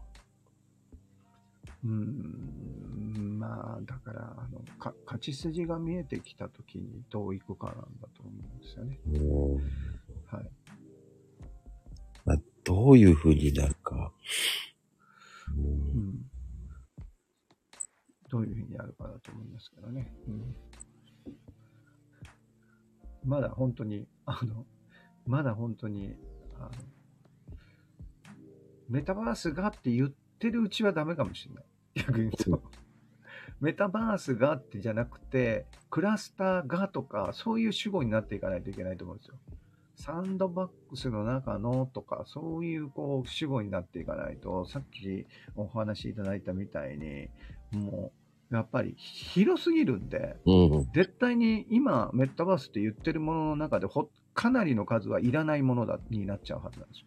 どれ、どれが、こう、あの、みんなに活用されていくものかっていうのが、だんだんだんだん絞られていく。だからさっき言ったみたいに、クラスターがどうのこうので、みたいな。サンドボックスがどうのこうのでっていうふうになっていかないと、多分、まだ全然ダメなんじゃないかなと思いますけど。だってね、あの、メタバースって今、こう、アクティブユーザーって20万人ぐらいいるとかいうふうに言われてますけど、うーん。それでも、まだう、ん、あのうん100万人ぐらいはセカンドライフユーザーいるんですよ。おお、そんないるんですか？まだいるんですよ。へー一時は落ちましたけど、そんないるんだ。ねえ、すごいですね。そこまで行くの、今のコンテンツだとちょっと難しいんじゃないかな。だからそこまでどうなるんだろうっていうのもあるし。100万人はき厳しいんじゃないですかね。ちょっとなんか、もうちょっとわかりやすい価値がないとね。だだだから二の舞になるんじゃないかっていう。うん、なんかちょっと新しいから面白いなっていうふうに言ってるうちは無理だと思うな。新しいことが価値のうちはね、うん、これこれこうで面白いとか、これこれこうで活用できるっていう話までいかないといかないような気がしますね。一時そこまで行ってそこから落ちていきましたからね。だから世界でもうんだいぶ落ちましたけどね。その、うーんなるほど。なるほどですね。そういうのに比べたらやっぱりセカンドライフっていうのもね、そこまで伸びたゲーム、あれでしたから。うん。なるほど。話題作りにはいいのかなメタ、メタバースは、と思いますけどね。まあ、どういうふうに、うん、どうなっていくんでしょうね、本当に。結局、VR ゴールドがなかったら、体験できないっていう面もあるわけじゃないですか。うーん。でまあ、でもな、いいのか悪いのかわかんないっていうのもありますよね、本当に。うんうん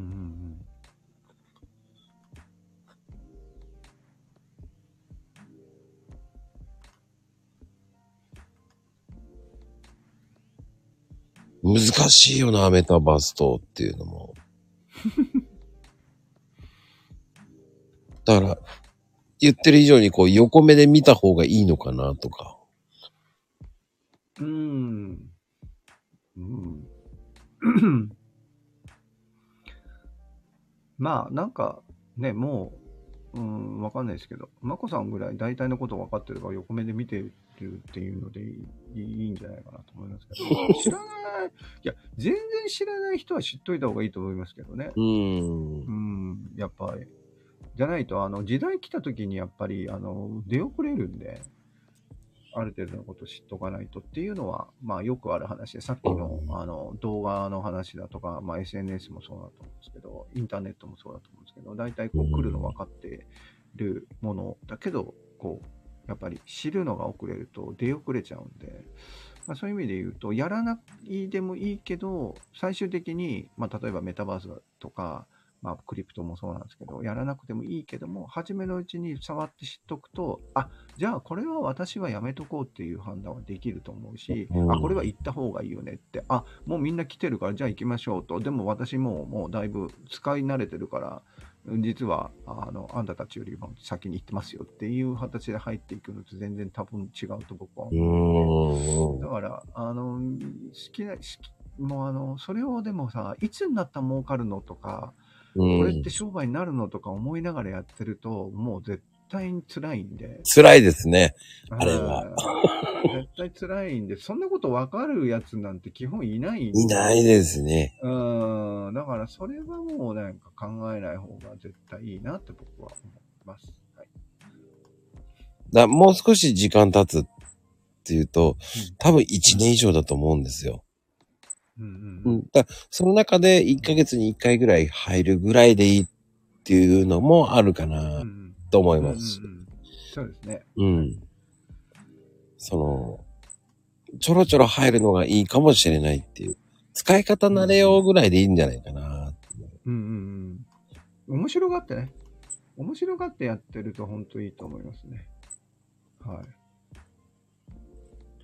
うんまあ、あの、ね、この、まあ、いつやるかわからないですけど、あの、ちょっとライブで、うんえーこの、やりながら、メタバース動かしながら、ふざけ合うっていうのもありかなと思いますし、うんうんうん。ああると思います。あると思います。はい、そういう風にやるとまた面白いと思うんですし。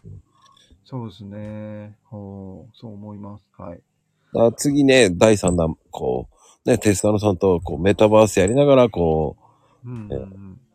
うん。う、ね、マクロームをやりながら、こう、メタバース動かしてる。うん。ということもできかねはし、できるかもしれませんし、全然、全然できると思います。はい。うん。そういうのもありだと思いますしね。そうですね。はい。そうそうそう。うん、まあでも、そうね。そうそう。クラスターライブ。同時でできるのかな？やろうと思えばできクラスター、うん、できるんじゃないですかね。あの、全然、もう、な、動かさなきゃ、クラスターだと動かさなきゃいけないからね。まあ、あの、突っ立っててもいいと思いますけど。まあ、音は多分、端、あの、端末が2つあれば別に多分同時できるんじゃないですかね。あの ね、えっと、ツイッターとスタイフとかやってる人は結構いるので、だから、クラスターもできるんでしょうけど、まあ、あの、あね、動きながらとかはちょっとなかなか結構大変と思いますけど。まあ、両方でやる必要あんのかっていう話もありますけど。それはクラスターでやりゃいいんじゃないのって、その時はっていう気もしないでもないですけど。はい。うん。はい確かにね、スタイフとあのスペースやってる方いますけど、はやってます。はい。でもはいうちのメンバーもやってますね。うんはい。やってても、その、うんねえ、すあの、スツイッターのスペースの方人来るのかっていうのもありますからね。難しいですよね。うん、まあ、どっちの土俵でやってるかだと思うから、まあ、スペースの方がお客さん持ってる人もいますんでね、うんスタイフよりも。うんまあ、そういう人たちは、まあ、特にあの NFT とやってる人たちは、もう基本、もう、あの、ツイッターなで仲間になってるんで、NFT 界隈の人たちは、えっと、スペースで人呼べるじゃないですかね、うん。スタイフよりも。NFT の方たちはね、もう、うん。スペースの方がすごい来てますもんね。うん。だあれを見ると、相当いるのかなって思っちゃいますからね、NFT 人口。が。うんあのぐるぐる回ってる感じです。うん。だそれがいいのかどうなのかっていうのもありますよね。だからうーん。いやー、い。いやー、だから、うん わかんないです。はい。難しい。よくよくないと思うけどね。あの、やっぱりこもっちゃうんで、まあ本当に今の課題が、やっぱり参入する人を増やしたいっていうことであれば、うんそれに障害、えっと何、あそのあある種盛り上がるかもしれない、もっと言うと儲かるかもしれないでもいいですけど、があっても、そこって本当は我慢しなきゃいけないところだと思うんですよね。うんうんうんうん。うん、それは、あの、要は、その、眞子さんが言ったみたいに、ちょっとなんかあの人たちちょっと、あれじゃないのって、えーいうところは、あの、そういう企画はちょっと頑張って、とか、そういう思想は頑張って、あの、我慢した方がいいようなことがああるなって僕はたまに思いますけどね。うん横目で見てて。うん、それやるとなかなか外から人入ってこりきにくいよね、みたいなうんことをうんうん。感じることはありますけどね。そうそう。うん。うん、だから、その、儲かる。怪しい。儲かるとか言わない方がいい。まあね、儲かるっていうのはあんまり言わないんですけどね。うん、あの、本当の中枢の人たちっては言わないんだけど。中枢の人たちじゃない方が最近増えてますからね。うん、まあちょっと、うん、そうですね。そこが難しいラインですよね。うん、うんまあ、あれですね、本当の、やっぱりブロックチェーンから入るべきなんですよ。ちょっと真面目な話をすると。ブロックチェーンからちゃんと真面目に入るべきで、うんそこ分かってない人がやってるからああいうことになるんですよ。ちょっと激しいことを言うと。実は僕に言わせると。うんやっぱりブロックチェーンの、えっと、ぐ具体的にするものの方法論として NFT っていうのはあるので、それも仮想通貨も一緒なんですけど、うん。っていうだけの話なんで、じゃあ、本来、いや、ブロックチェーンの価値化をするための方法論なんであるんであれば、ブロックチェーンのことをやっぱりきちんと理解しなきゃいけないっていうところから、もう入っていない人たちばっかりなんで、うんだから儲かるとかって話になるんじゃないのかなと思いますけどね。うんそっちの方がよっぽど面白いんですけどね。儲かる儲からないよりも。うん、ブロックチェーンの方の面白さの方が 僕からすると よっぽどエモいですけどね。そっちの方が可能性感じるし。このブロックチェーンを分かってない人も多いわけじゃないですか。まあ、お多い、増えたかな、うん。増えたと思います。初めは結構みんなね、NFT を説明するときにブロックチェーンの説明を一生懸命してたんですけど、最近、あの、それをしなくても確かに NFT のことは分かるっちゃ分かるんで、ブロックチェーンってやっぱり奥深いんで、そこに入り込んじゃうと結構難しくなっちゃうんで、飛ばしたりとかするんですよね。それ飛ばしちゃうと、やっぱり価値を見誤るなっていう気はするかな。で、それで、まこさんみたいな印象を持たれるような活動になっちゃうんじゃないかなっていう気はしますけどね。うん、僕は思ってますけど、見てるのは。うん、だから、やっぱり使い方としては NFT だと、さっき言ったみたいに、まあ、会員の証とか、えーまあ、支援もそうなんですけど、同じなんですけど、そういうものに使った方が絶対に他の人が入ってきやすいと思いますけどね。何回も同じこと言いますけど。はい。ずっと会員の話を僕はしてますけどね。あの、ゴルフ会員権の、あの、えー現代版に使うといいですよっていう話をずっとしてますよね。ブロックチェーンの作った方っていうのは、サトシ中本さんでしたっけ？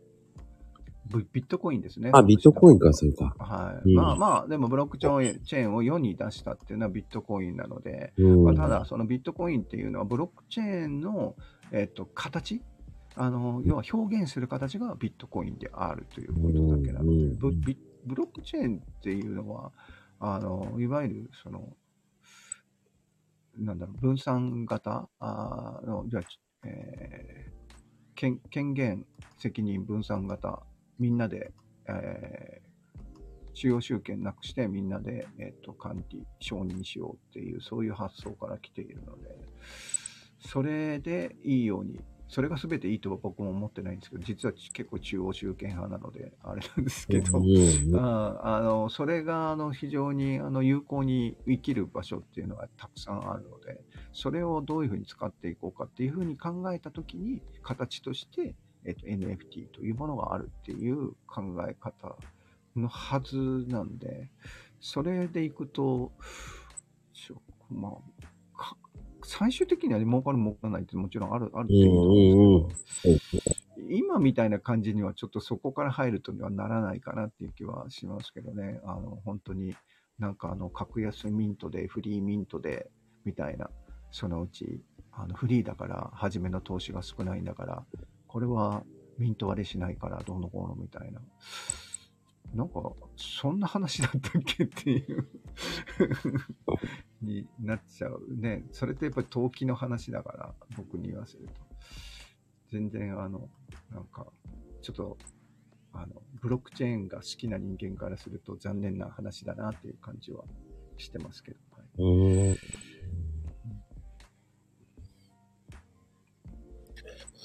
まあ、あの、ブロックチェーンって本当に難しいです。難しい、難しい。はい。難しい。そう。だから難しいから、分かりやすくて絵があって、それが、えっ、と、いくらで、えっ、と、販売されて、いくらで売ってっていうのは、まあ分かりやすいじゃないですか。うん。うん、でそこから入ってきたボリュームがものすごい増えちゃったんで、でそうすると当然儲かる儲からないみたいな話になってきちゃうんですよね。うんっていう気はします。でもまあ、口ではあんまりみんな言わないですよ。儲かる儲からないって。儲かる儲からないじゃないって。でもなんか、ね、まこさんが言ってるみたいに動い、動きを見てると、いやいや、それあなたたち儲かる儲からないの話になってますよね、みたいな。そうそうそうそう。なんかはい、すごいなんかあの、しかもなんか、ああ怪しい儲け話みたいになってますんで。見えるよね。そうそうそういううん。うんうんうん。見えると思う。うん。で見られちゃいけないですよ、そうやって。うん、で、結局見えたら見えたでお金かかるんですよ。うんあ、やっぱりね、っていうのがわかるじゃないですか。うん。ね、注意した方がいいなと思いますけどね。うん、まあまあみんなね、本当そうは、そう本当にピュアに夢見てやってる人たちとかすごくたくさんいるんですけど、マコさんおっしゃるように、どうもそういうじゃない人たちがいっぱい出てきちゃったかなっていう気はします。ね、こんなに人数少ないのにね。まだ。うんそうなんですよ。そ、その、うん。まあでも、そういうブームになる前の現象っていうのも全てそうなんですけど、うんやっぱり怪しいと思われるのはそういうものじゃないですか。うんそれが口コミで広がってって、まあブーム化現象というものが起きるわけで、うん。そうなる前に、ね、えーなるまでが大変なわけであって、うんうんうん。でも進めるっていうのが本当は、うーん、やっぱりこう、いい、いいものも悪いものも進めるっていうのも、いい意味でも広がるのも早いし、うん。でも言葉っていうのは悪い意味でも広がるのも早いわけじゃないですか。うんそこのね、塩梅がね、難しいですよね。うんうんで、むしろ逆に日本人っていうのはどちらかというと、お金儲けっていうわけじゃないけど、お金の話をしてない国なので、うんうんうんどちらかというと、その、まだ、その目に見えるもので、それを違うものにしてお金に変えるとか、そういうのだったらわかるんですよ。う ん物々交換でやったから、それはう、んで一番だから、こう、今が本当に、こう、わかるっていうのは、メルカリが流行るっていうのはすごくわかるんですよ。うんうん何でも売れるからですよ。まあ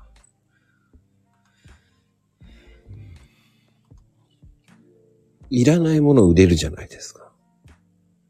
まあねあのわかりやすいですからねそうなんですよ。あの多分まあメルカリっていうのは既存の価値観の延長線上にあるのでうん分かりやすいっていうことなんですよね。でうん、それはそれで僕は全然いいと思うんですけど、うん。で、要は既存の価値観じゃないものっていうのは世の中にはいっぱい出てくることに当然なってるし、うんなっているわけですよね。今、例えばインターネットの価値とかっていうのはもともとないわけじゃないですか。はいだかはらそれは初めわかんないんだけど、今はもう絶対誰も疑うこともない。まあ、マイナス面もありますけどい。ね。うんでもまあ価値があるわけですね。で、SNS に、その後で言うと SNS にしたって、こうマイナス面もあるけど価値っていうのはあるんだけど、それもともとない価値だから。っていう部分っていうのは時で絶対出てくると思うんですけど、うんあの、その時ってやっぱり必ず、えっと、こう広まっていく当事者っていうのは、そこって理解されないものであるっていうところを考えながら、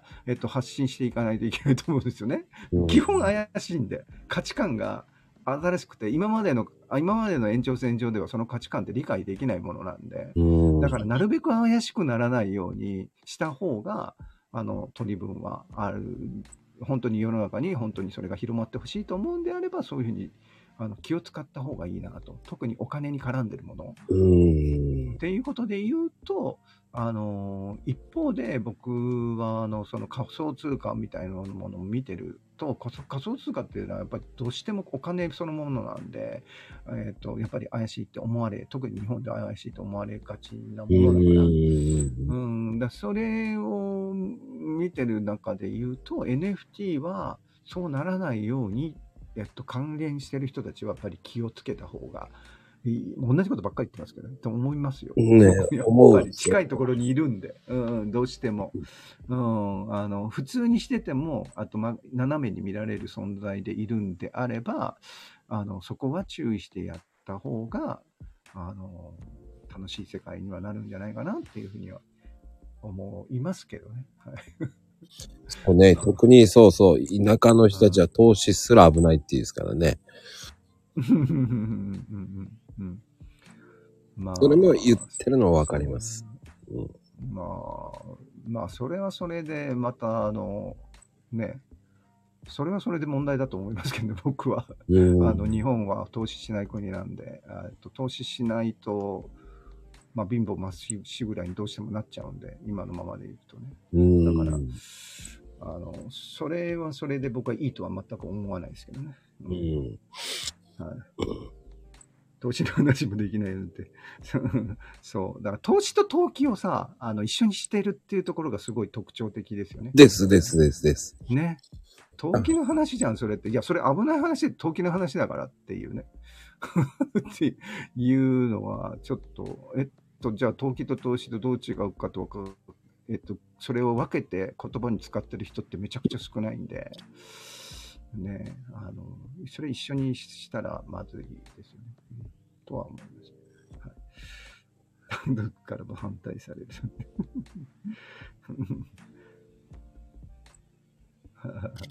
お金の話は心臓に悪い。まあね、新昔人。だったらね、あのーそれこそじじじばばって今出てましたけど、じいちゃんばあちゃんの時時代は、僕らの若い頃もそうですけど、あの、えっと、郵便局に預けとくだけで、あの、利率が5%以上とかあったんで、そう投ですよね。資しなくてよかったんです。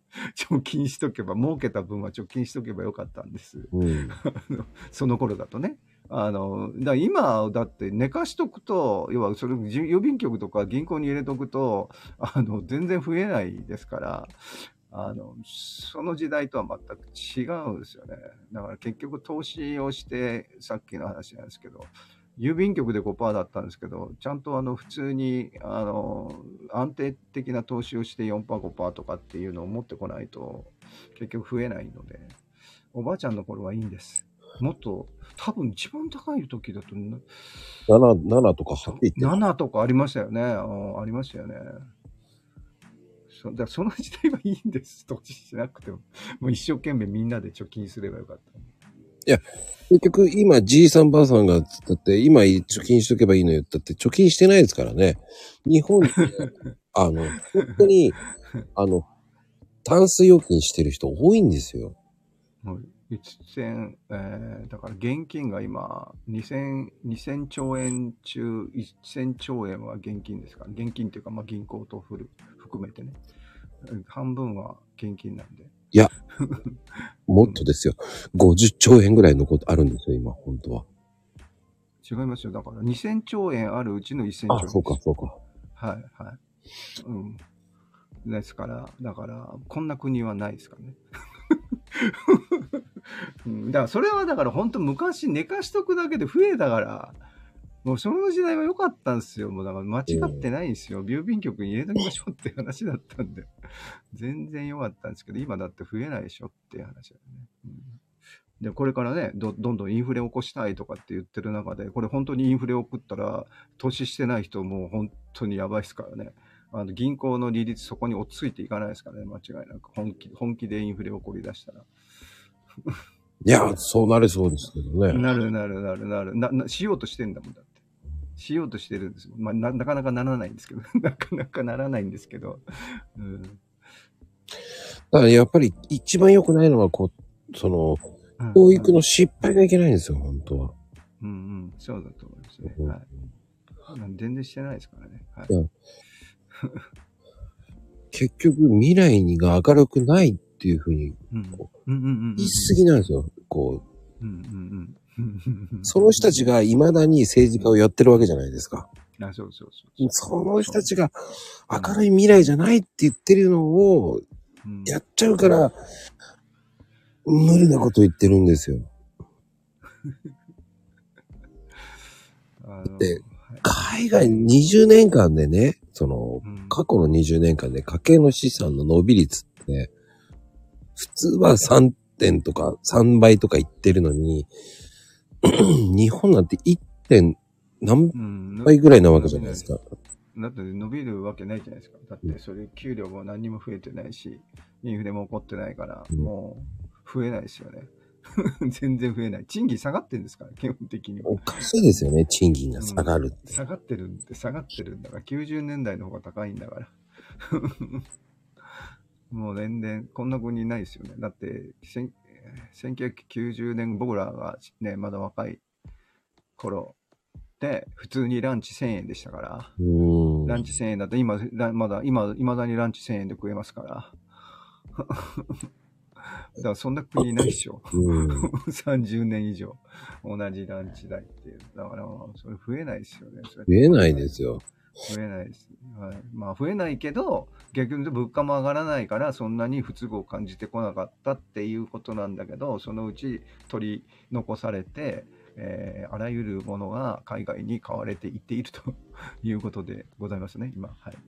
だからインフレを起こさないとまずいよっていうことを、前から言っているということですね。はい。まあだから投資っていうのも、だから、じゃあどのくらい投資すればいいんですかとか言ってよく、よく言うじゃないですか。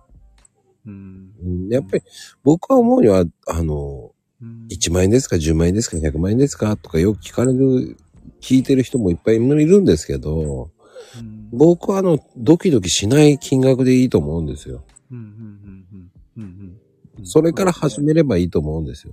うんうんうんそうですねや。やることはすごいね、重要だと思いますね。あの、やらないとできないんで、えっと、10万でも、あの、20万でも、あの、まあ今だとね、当然その、NISA とかそういうところから多分入るんでしょうけど、うん。あの、やってる人とやってない人で全然違うんで、感覚がやっぱり養われないと思うから、まず初めをやって、まこさんが言われるみたいに、あの、博打じゃないんで。そう。口じゃないんで。博打じゃないんで、あの、ドキドキするのでやってると一喜一憂しちゃうんで、うん。あのー一喜一憂しちゃうのは絶対避けた方がいいと思うんですよね。うんいろんな意味で。なので、大体一喜一憂しない人は儲かるんで。逆に言うと。はい。あのーはい。だから、博打じゃない範囲でやられれば、あの、いいと思うけど、やった方がいい。まあ、あの、本当に初めは、本当に、あの、やらない、やらない、やる、いくらやる、やる、やるかどうかよりも、やる、やらないはめちゃくちゃでかいんで、まあ、だから、まあ、それで一生懸命 NISA とかやってるんですけどね。うんだから、ニーサはね、税金免除でしたっけ？になっ年金免て。除ですね。はい。だから入りやすいと思いますからね。うんら僕なんか思うんですよ。あの、ギャンブルやるんだったら、うん僕はニーサ積み立てた方がいいと思います。いやもう全然そうでしょううね。ん。全然そうです。にニサはもう僕はぜ基本的には絶対やった方がいいと思いますよ。うんはい、あの、まあそこからだと、まあそれなりに、えっ、と、今枠いくら百何十万ぐらいですかね。うん、まあそれ、年間それぐらいだったら、あの、まあ満額や、でき、満額やる必要ないと思うんですけど。やる必要ないです。ないです。ないです。うん、でも、まあ、あの、あそこで、えー何？普通に、あの、安定な商品買っとけば、そんなに、そんなに損することはまあまあないんで、あの、100%じゃないですけどね、もちろん元本保証してるわけじゃないです。でもやってない人できないですよ。あの、本当に、急には。なんで、あの枠の中でやっといたらいいと思いますけどね。投資を始める、始めないみたいなことを言ってる人は。うん日本株、米国株。うん、まあもう、まあ基本はあれですね。米国、世界株ですね。いや、米国の方がいいと思いますけどね。うんまあ、アメリカ株にするか、世界株、世界全体にするか、どっちにしても、まあ、それ好き嫌いだと思いますけど、あの、どっちにしても、あの、詰め合わせセットで買うと いうふうに、まあ、みんなされた方がいいと思うんですね。はい、あ米株の方がやっぱりなんだかんだ言って、まだいいですよ、ね。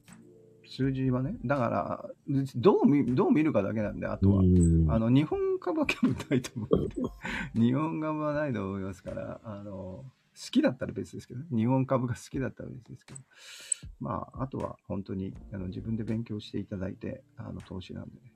まあでも、まあ言っても、アメリカ ETF とかに普通はなるんですよね。うん。と思いますけど。まあ僕はあの、日本株って応援の、応援でっていうんだったらそうそうそう、好き嫌いですよ、日本株は。僕も持ってますけど、いやもうこれはもう好き嫌い。僕も、あうんのうん、僕はもう、オリエンタルランドしかうんまあディズニー好きなんでね、オリエンタルをもうん。う。そうそう。スキー台で買うもんだと思いますよ。日本株は。そうですよ。うん。あの、もう、もう、儲けで買うと、ちょっと、それは効率悪いんで。うんはい。残念ながら。あだって日本、日本って、あの、そさっき言ってるお金をみんな海外株にうあのみんなで投資したらめちゃくちゃ儲かりますからね。日本の国が。2000兆円。うん。2000兆円で 5%, 5入ってきたら100億円ですからね。あ、100兆円ですからね。あの、国家予算がみんな出るっていう。みんなで投資したら。でも、閉鎖的だから、伸びないですよね。み、みんなしないっていうね。でもだってあれはね、だって結局言っても、あの、ここで出てるみたいに、やっぱり日本株も買ってほしいみたいなスケベ根性あるから、政府は当然。当然そうですけど。うん。うん。そんな、あの、そうはならないわけじゃないです。本当のこと言うと。じゃあみんなで、さっきの話だけど、アメリカ ETF 買いましょうと。まあ、金額でかいからちょっとね、動いちゃうからあれですけど、まあ、非常にあの単純な論理で言うと、買っていったときに、じゃあ、えっと、10年平均で5%上がりますみたいな話になったときに、じゃあ5%ずつだとずっと来るわけだから、そそっちしたら、日本の国ってそんな働かなくたってどんどん儲かったりとかするっていう計算になるわけなんですけど、でも、言っても日本株買ってほしいわけじゃないですか。そう。だから日本株とね、米株半分ずつ買えばいいのかなじゃないんですよ。日本株なんてか、兄さんの場合は書かなくて、買わなくていいんですよ。買わなくて。買わないですよね、普通はね。だから投資家の目線から言うと買わないんだけど、政府からすると。じゃあ日本株は買わなくて、海外の株は基本どんどんどんどん上昇してるんで買ってくださいって言えないわけじゃない。うん。言えないわけですよ。うん。そうです。だから、そう、まあちょっとそれで濁ってるということだではあるんですけど、そこは、そこはちょっとあの、踏まえて、それをね、こう真に受けて日本株も買わなきゃいけないとかしなくていいんですよ。それは余裕ができたら応援株として買えばいいと思う。そうそうそう、好き嫌い。そう、余裕がない人とか余裕がないんだったら、まずはもう米株です。ココさんが言ってるみたいな支援、ココさんっていうのはすごく応援ね、支援をたくさんされてる人、まあ、あれの延長線上で日本株は買うということです、うんはいそう、あ増やし好き嫌いそうそう、増やして、うん。僕はオリエンタルランド好きだから、みたいな。そうです、そうそう。そうですよ。僕は応援してるだけですから。うん。そうそうそう。自分が好きな、あの、株をね、あの、まあなんかそういうこう思い入れのあるやつとか、そういうレベルで個別株買うっていう、こういう遊びにぐらいにしといた方が、日本株に。いや、それ儲かるときももちろんありますよ。儲かるときもあるんだけど、儲けを前提に買うんだったら、まあまあ非常にリスキーでね。うん。うん好きで、えーわかんないけど、NTT が好きだとかさ、僕も NTT の株持ってるんですけど、これ親父がもうほんと昔買ったやつで、一番初めにあの、NTT が上場されるときに、みんな買いたいときに抽選で買ったやつを親父が持ってて、はいはい。そそれをもう僕は引き継いでるから持ってるんですけど、だからもうこれなんかもう全然僕はだからと、あれですよ、もう儲かる儲からない関係なくて、えっともうその記念に持ってるってですね。うん。まあ、そういうもんなんです、多分。日本、日本の個別株は特に。うん。もうそれで儲けてる人もいるけどっていう話ね。うんそうそうそう。でも、いるけど、でもそれって相当入れてないとダメですから。めちゃ氷、めちゃリスキーですよね。うん。っていう気がするから。まあ、でもまあ、でも投資はした方がいいと思います。うんはい。ギャンブルやると思えば、うんあの、パチンコ行くより僕はいいと思います。競馬やるより、夢がある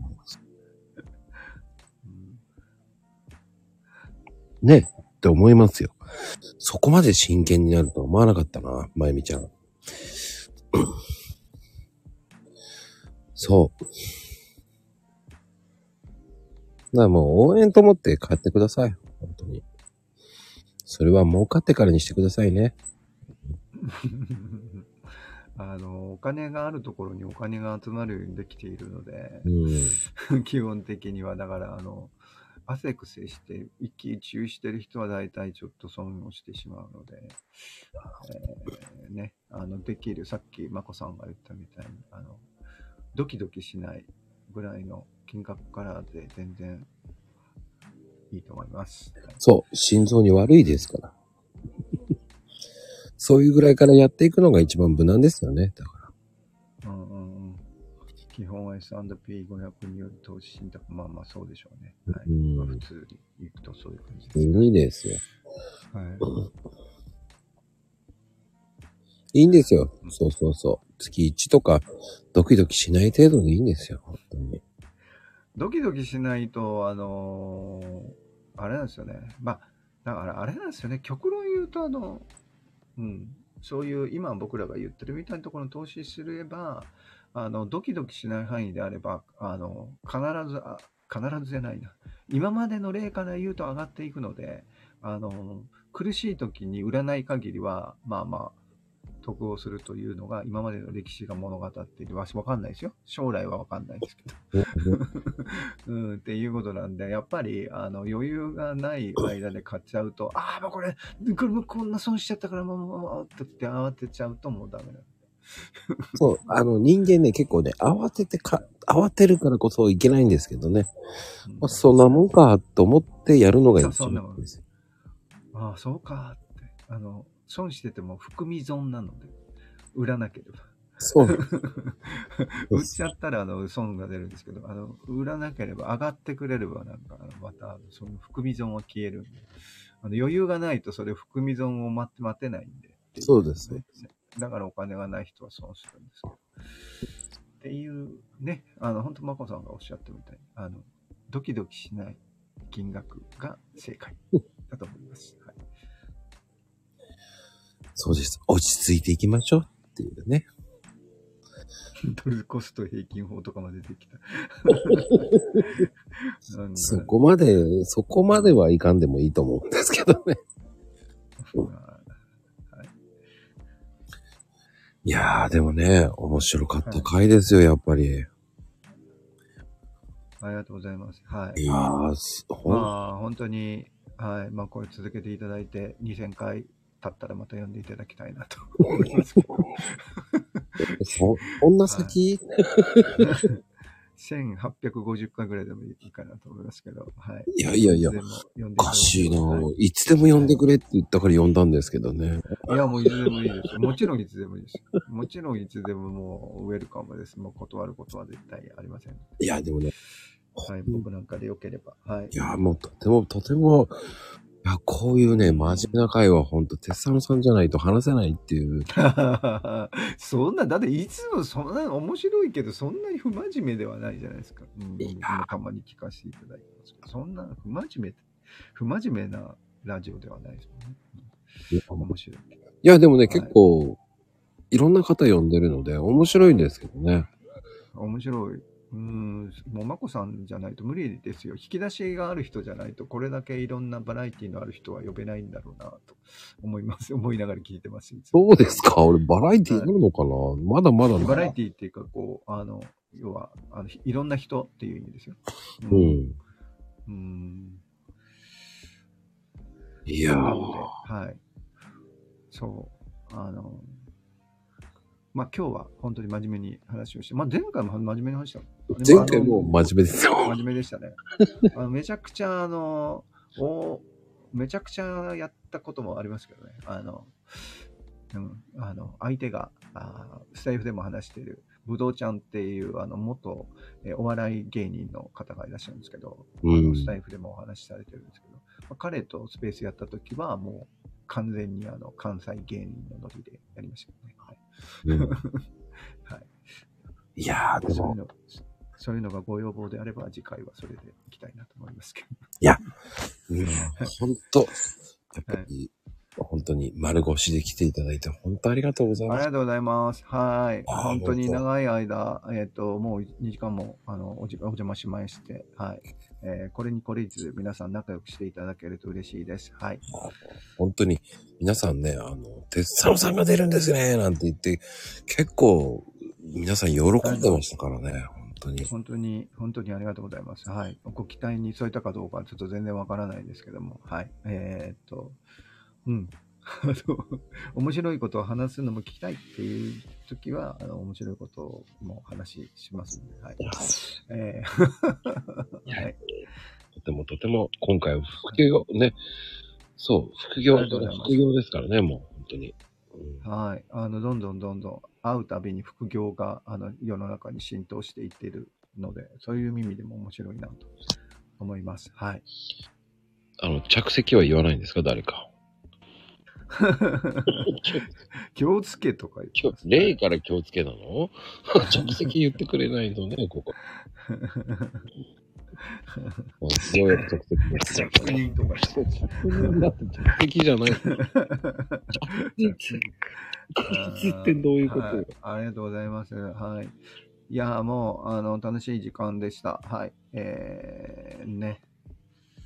うん。いやー、でも本当にありがとうございました、本当に今日は。はい。ありがとうございました。また、はい。本当に真面目に、あの、え真面目にじゃない、あの、ぜひ、お時間、許しましたら、順番が回ってきましたら、えー、ぜひ読んでいただきたいと思いますので、はい。よろしくお願いします。ありがとうございました、皆さん。ありがとうございました。はい、失礼します。どうも皆さん、おやすみなさい。おやすみカプチーノでーす。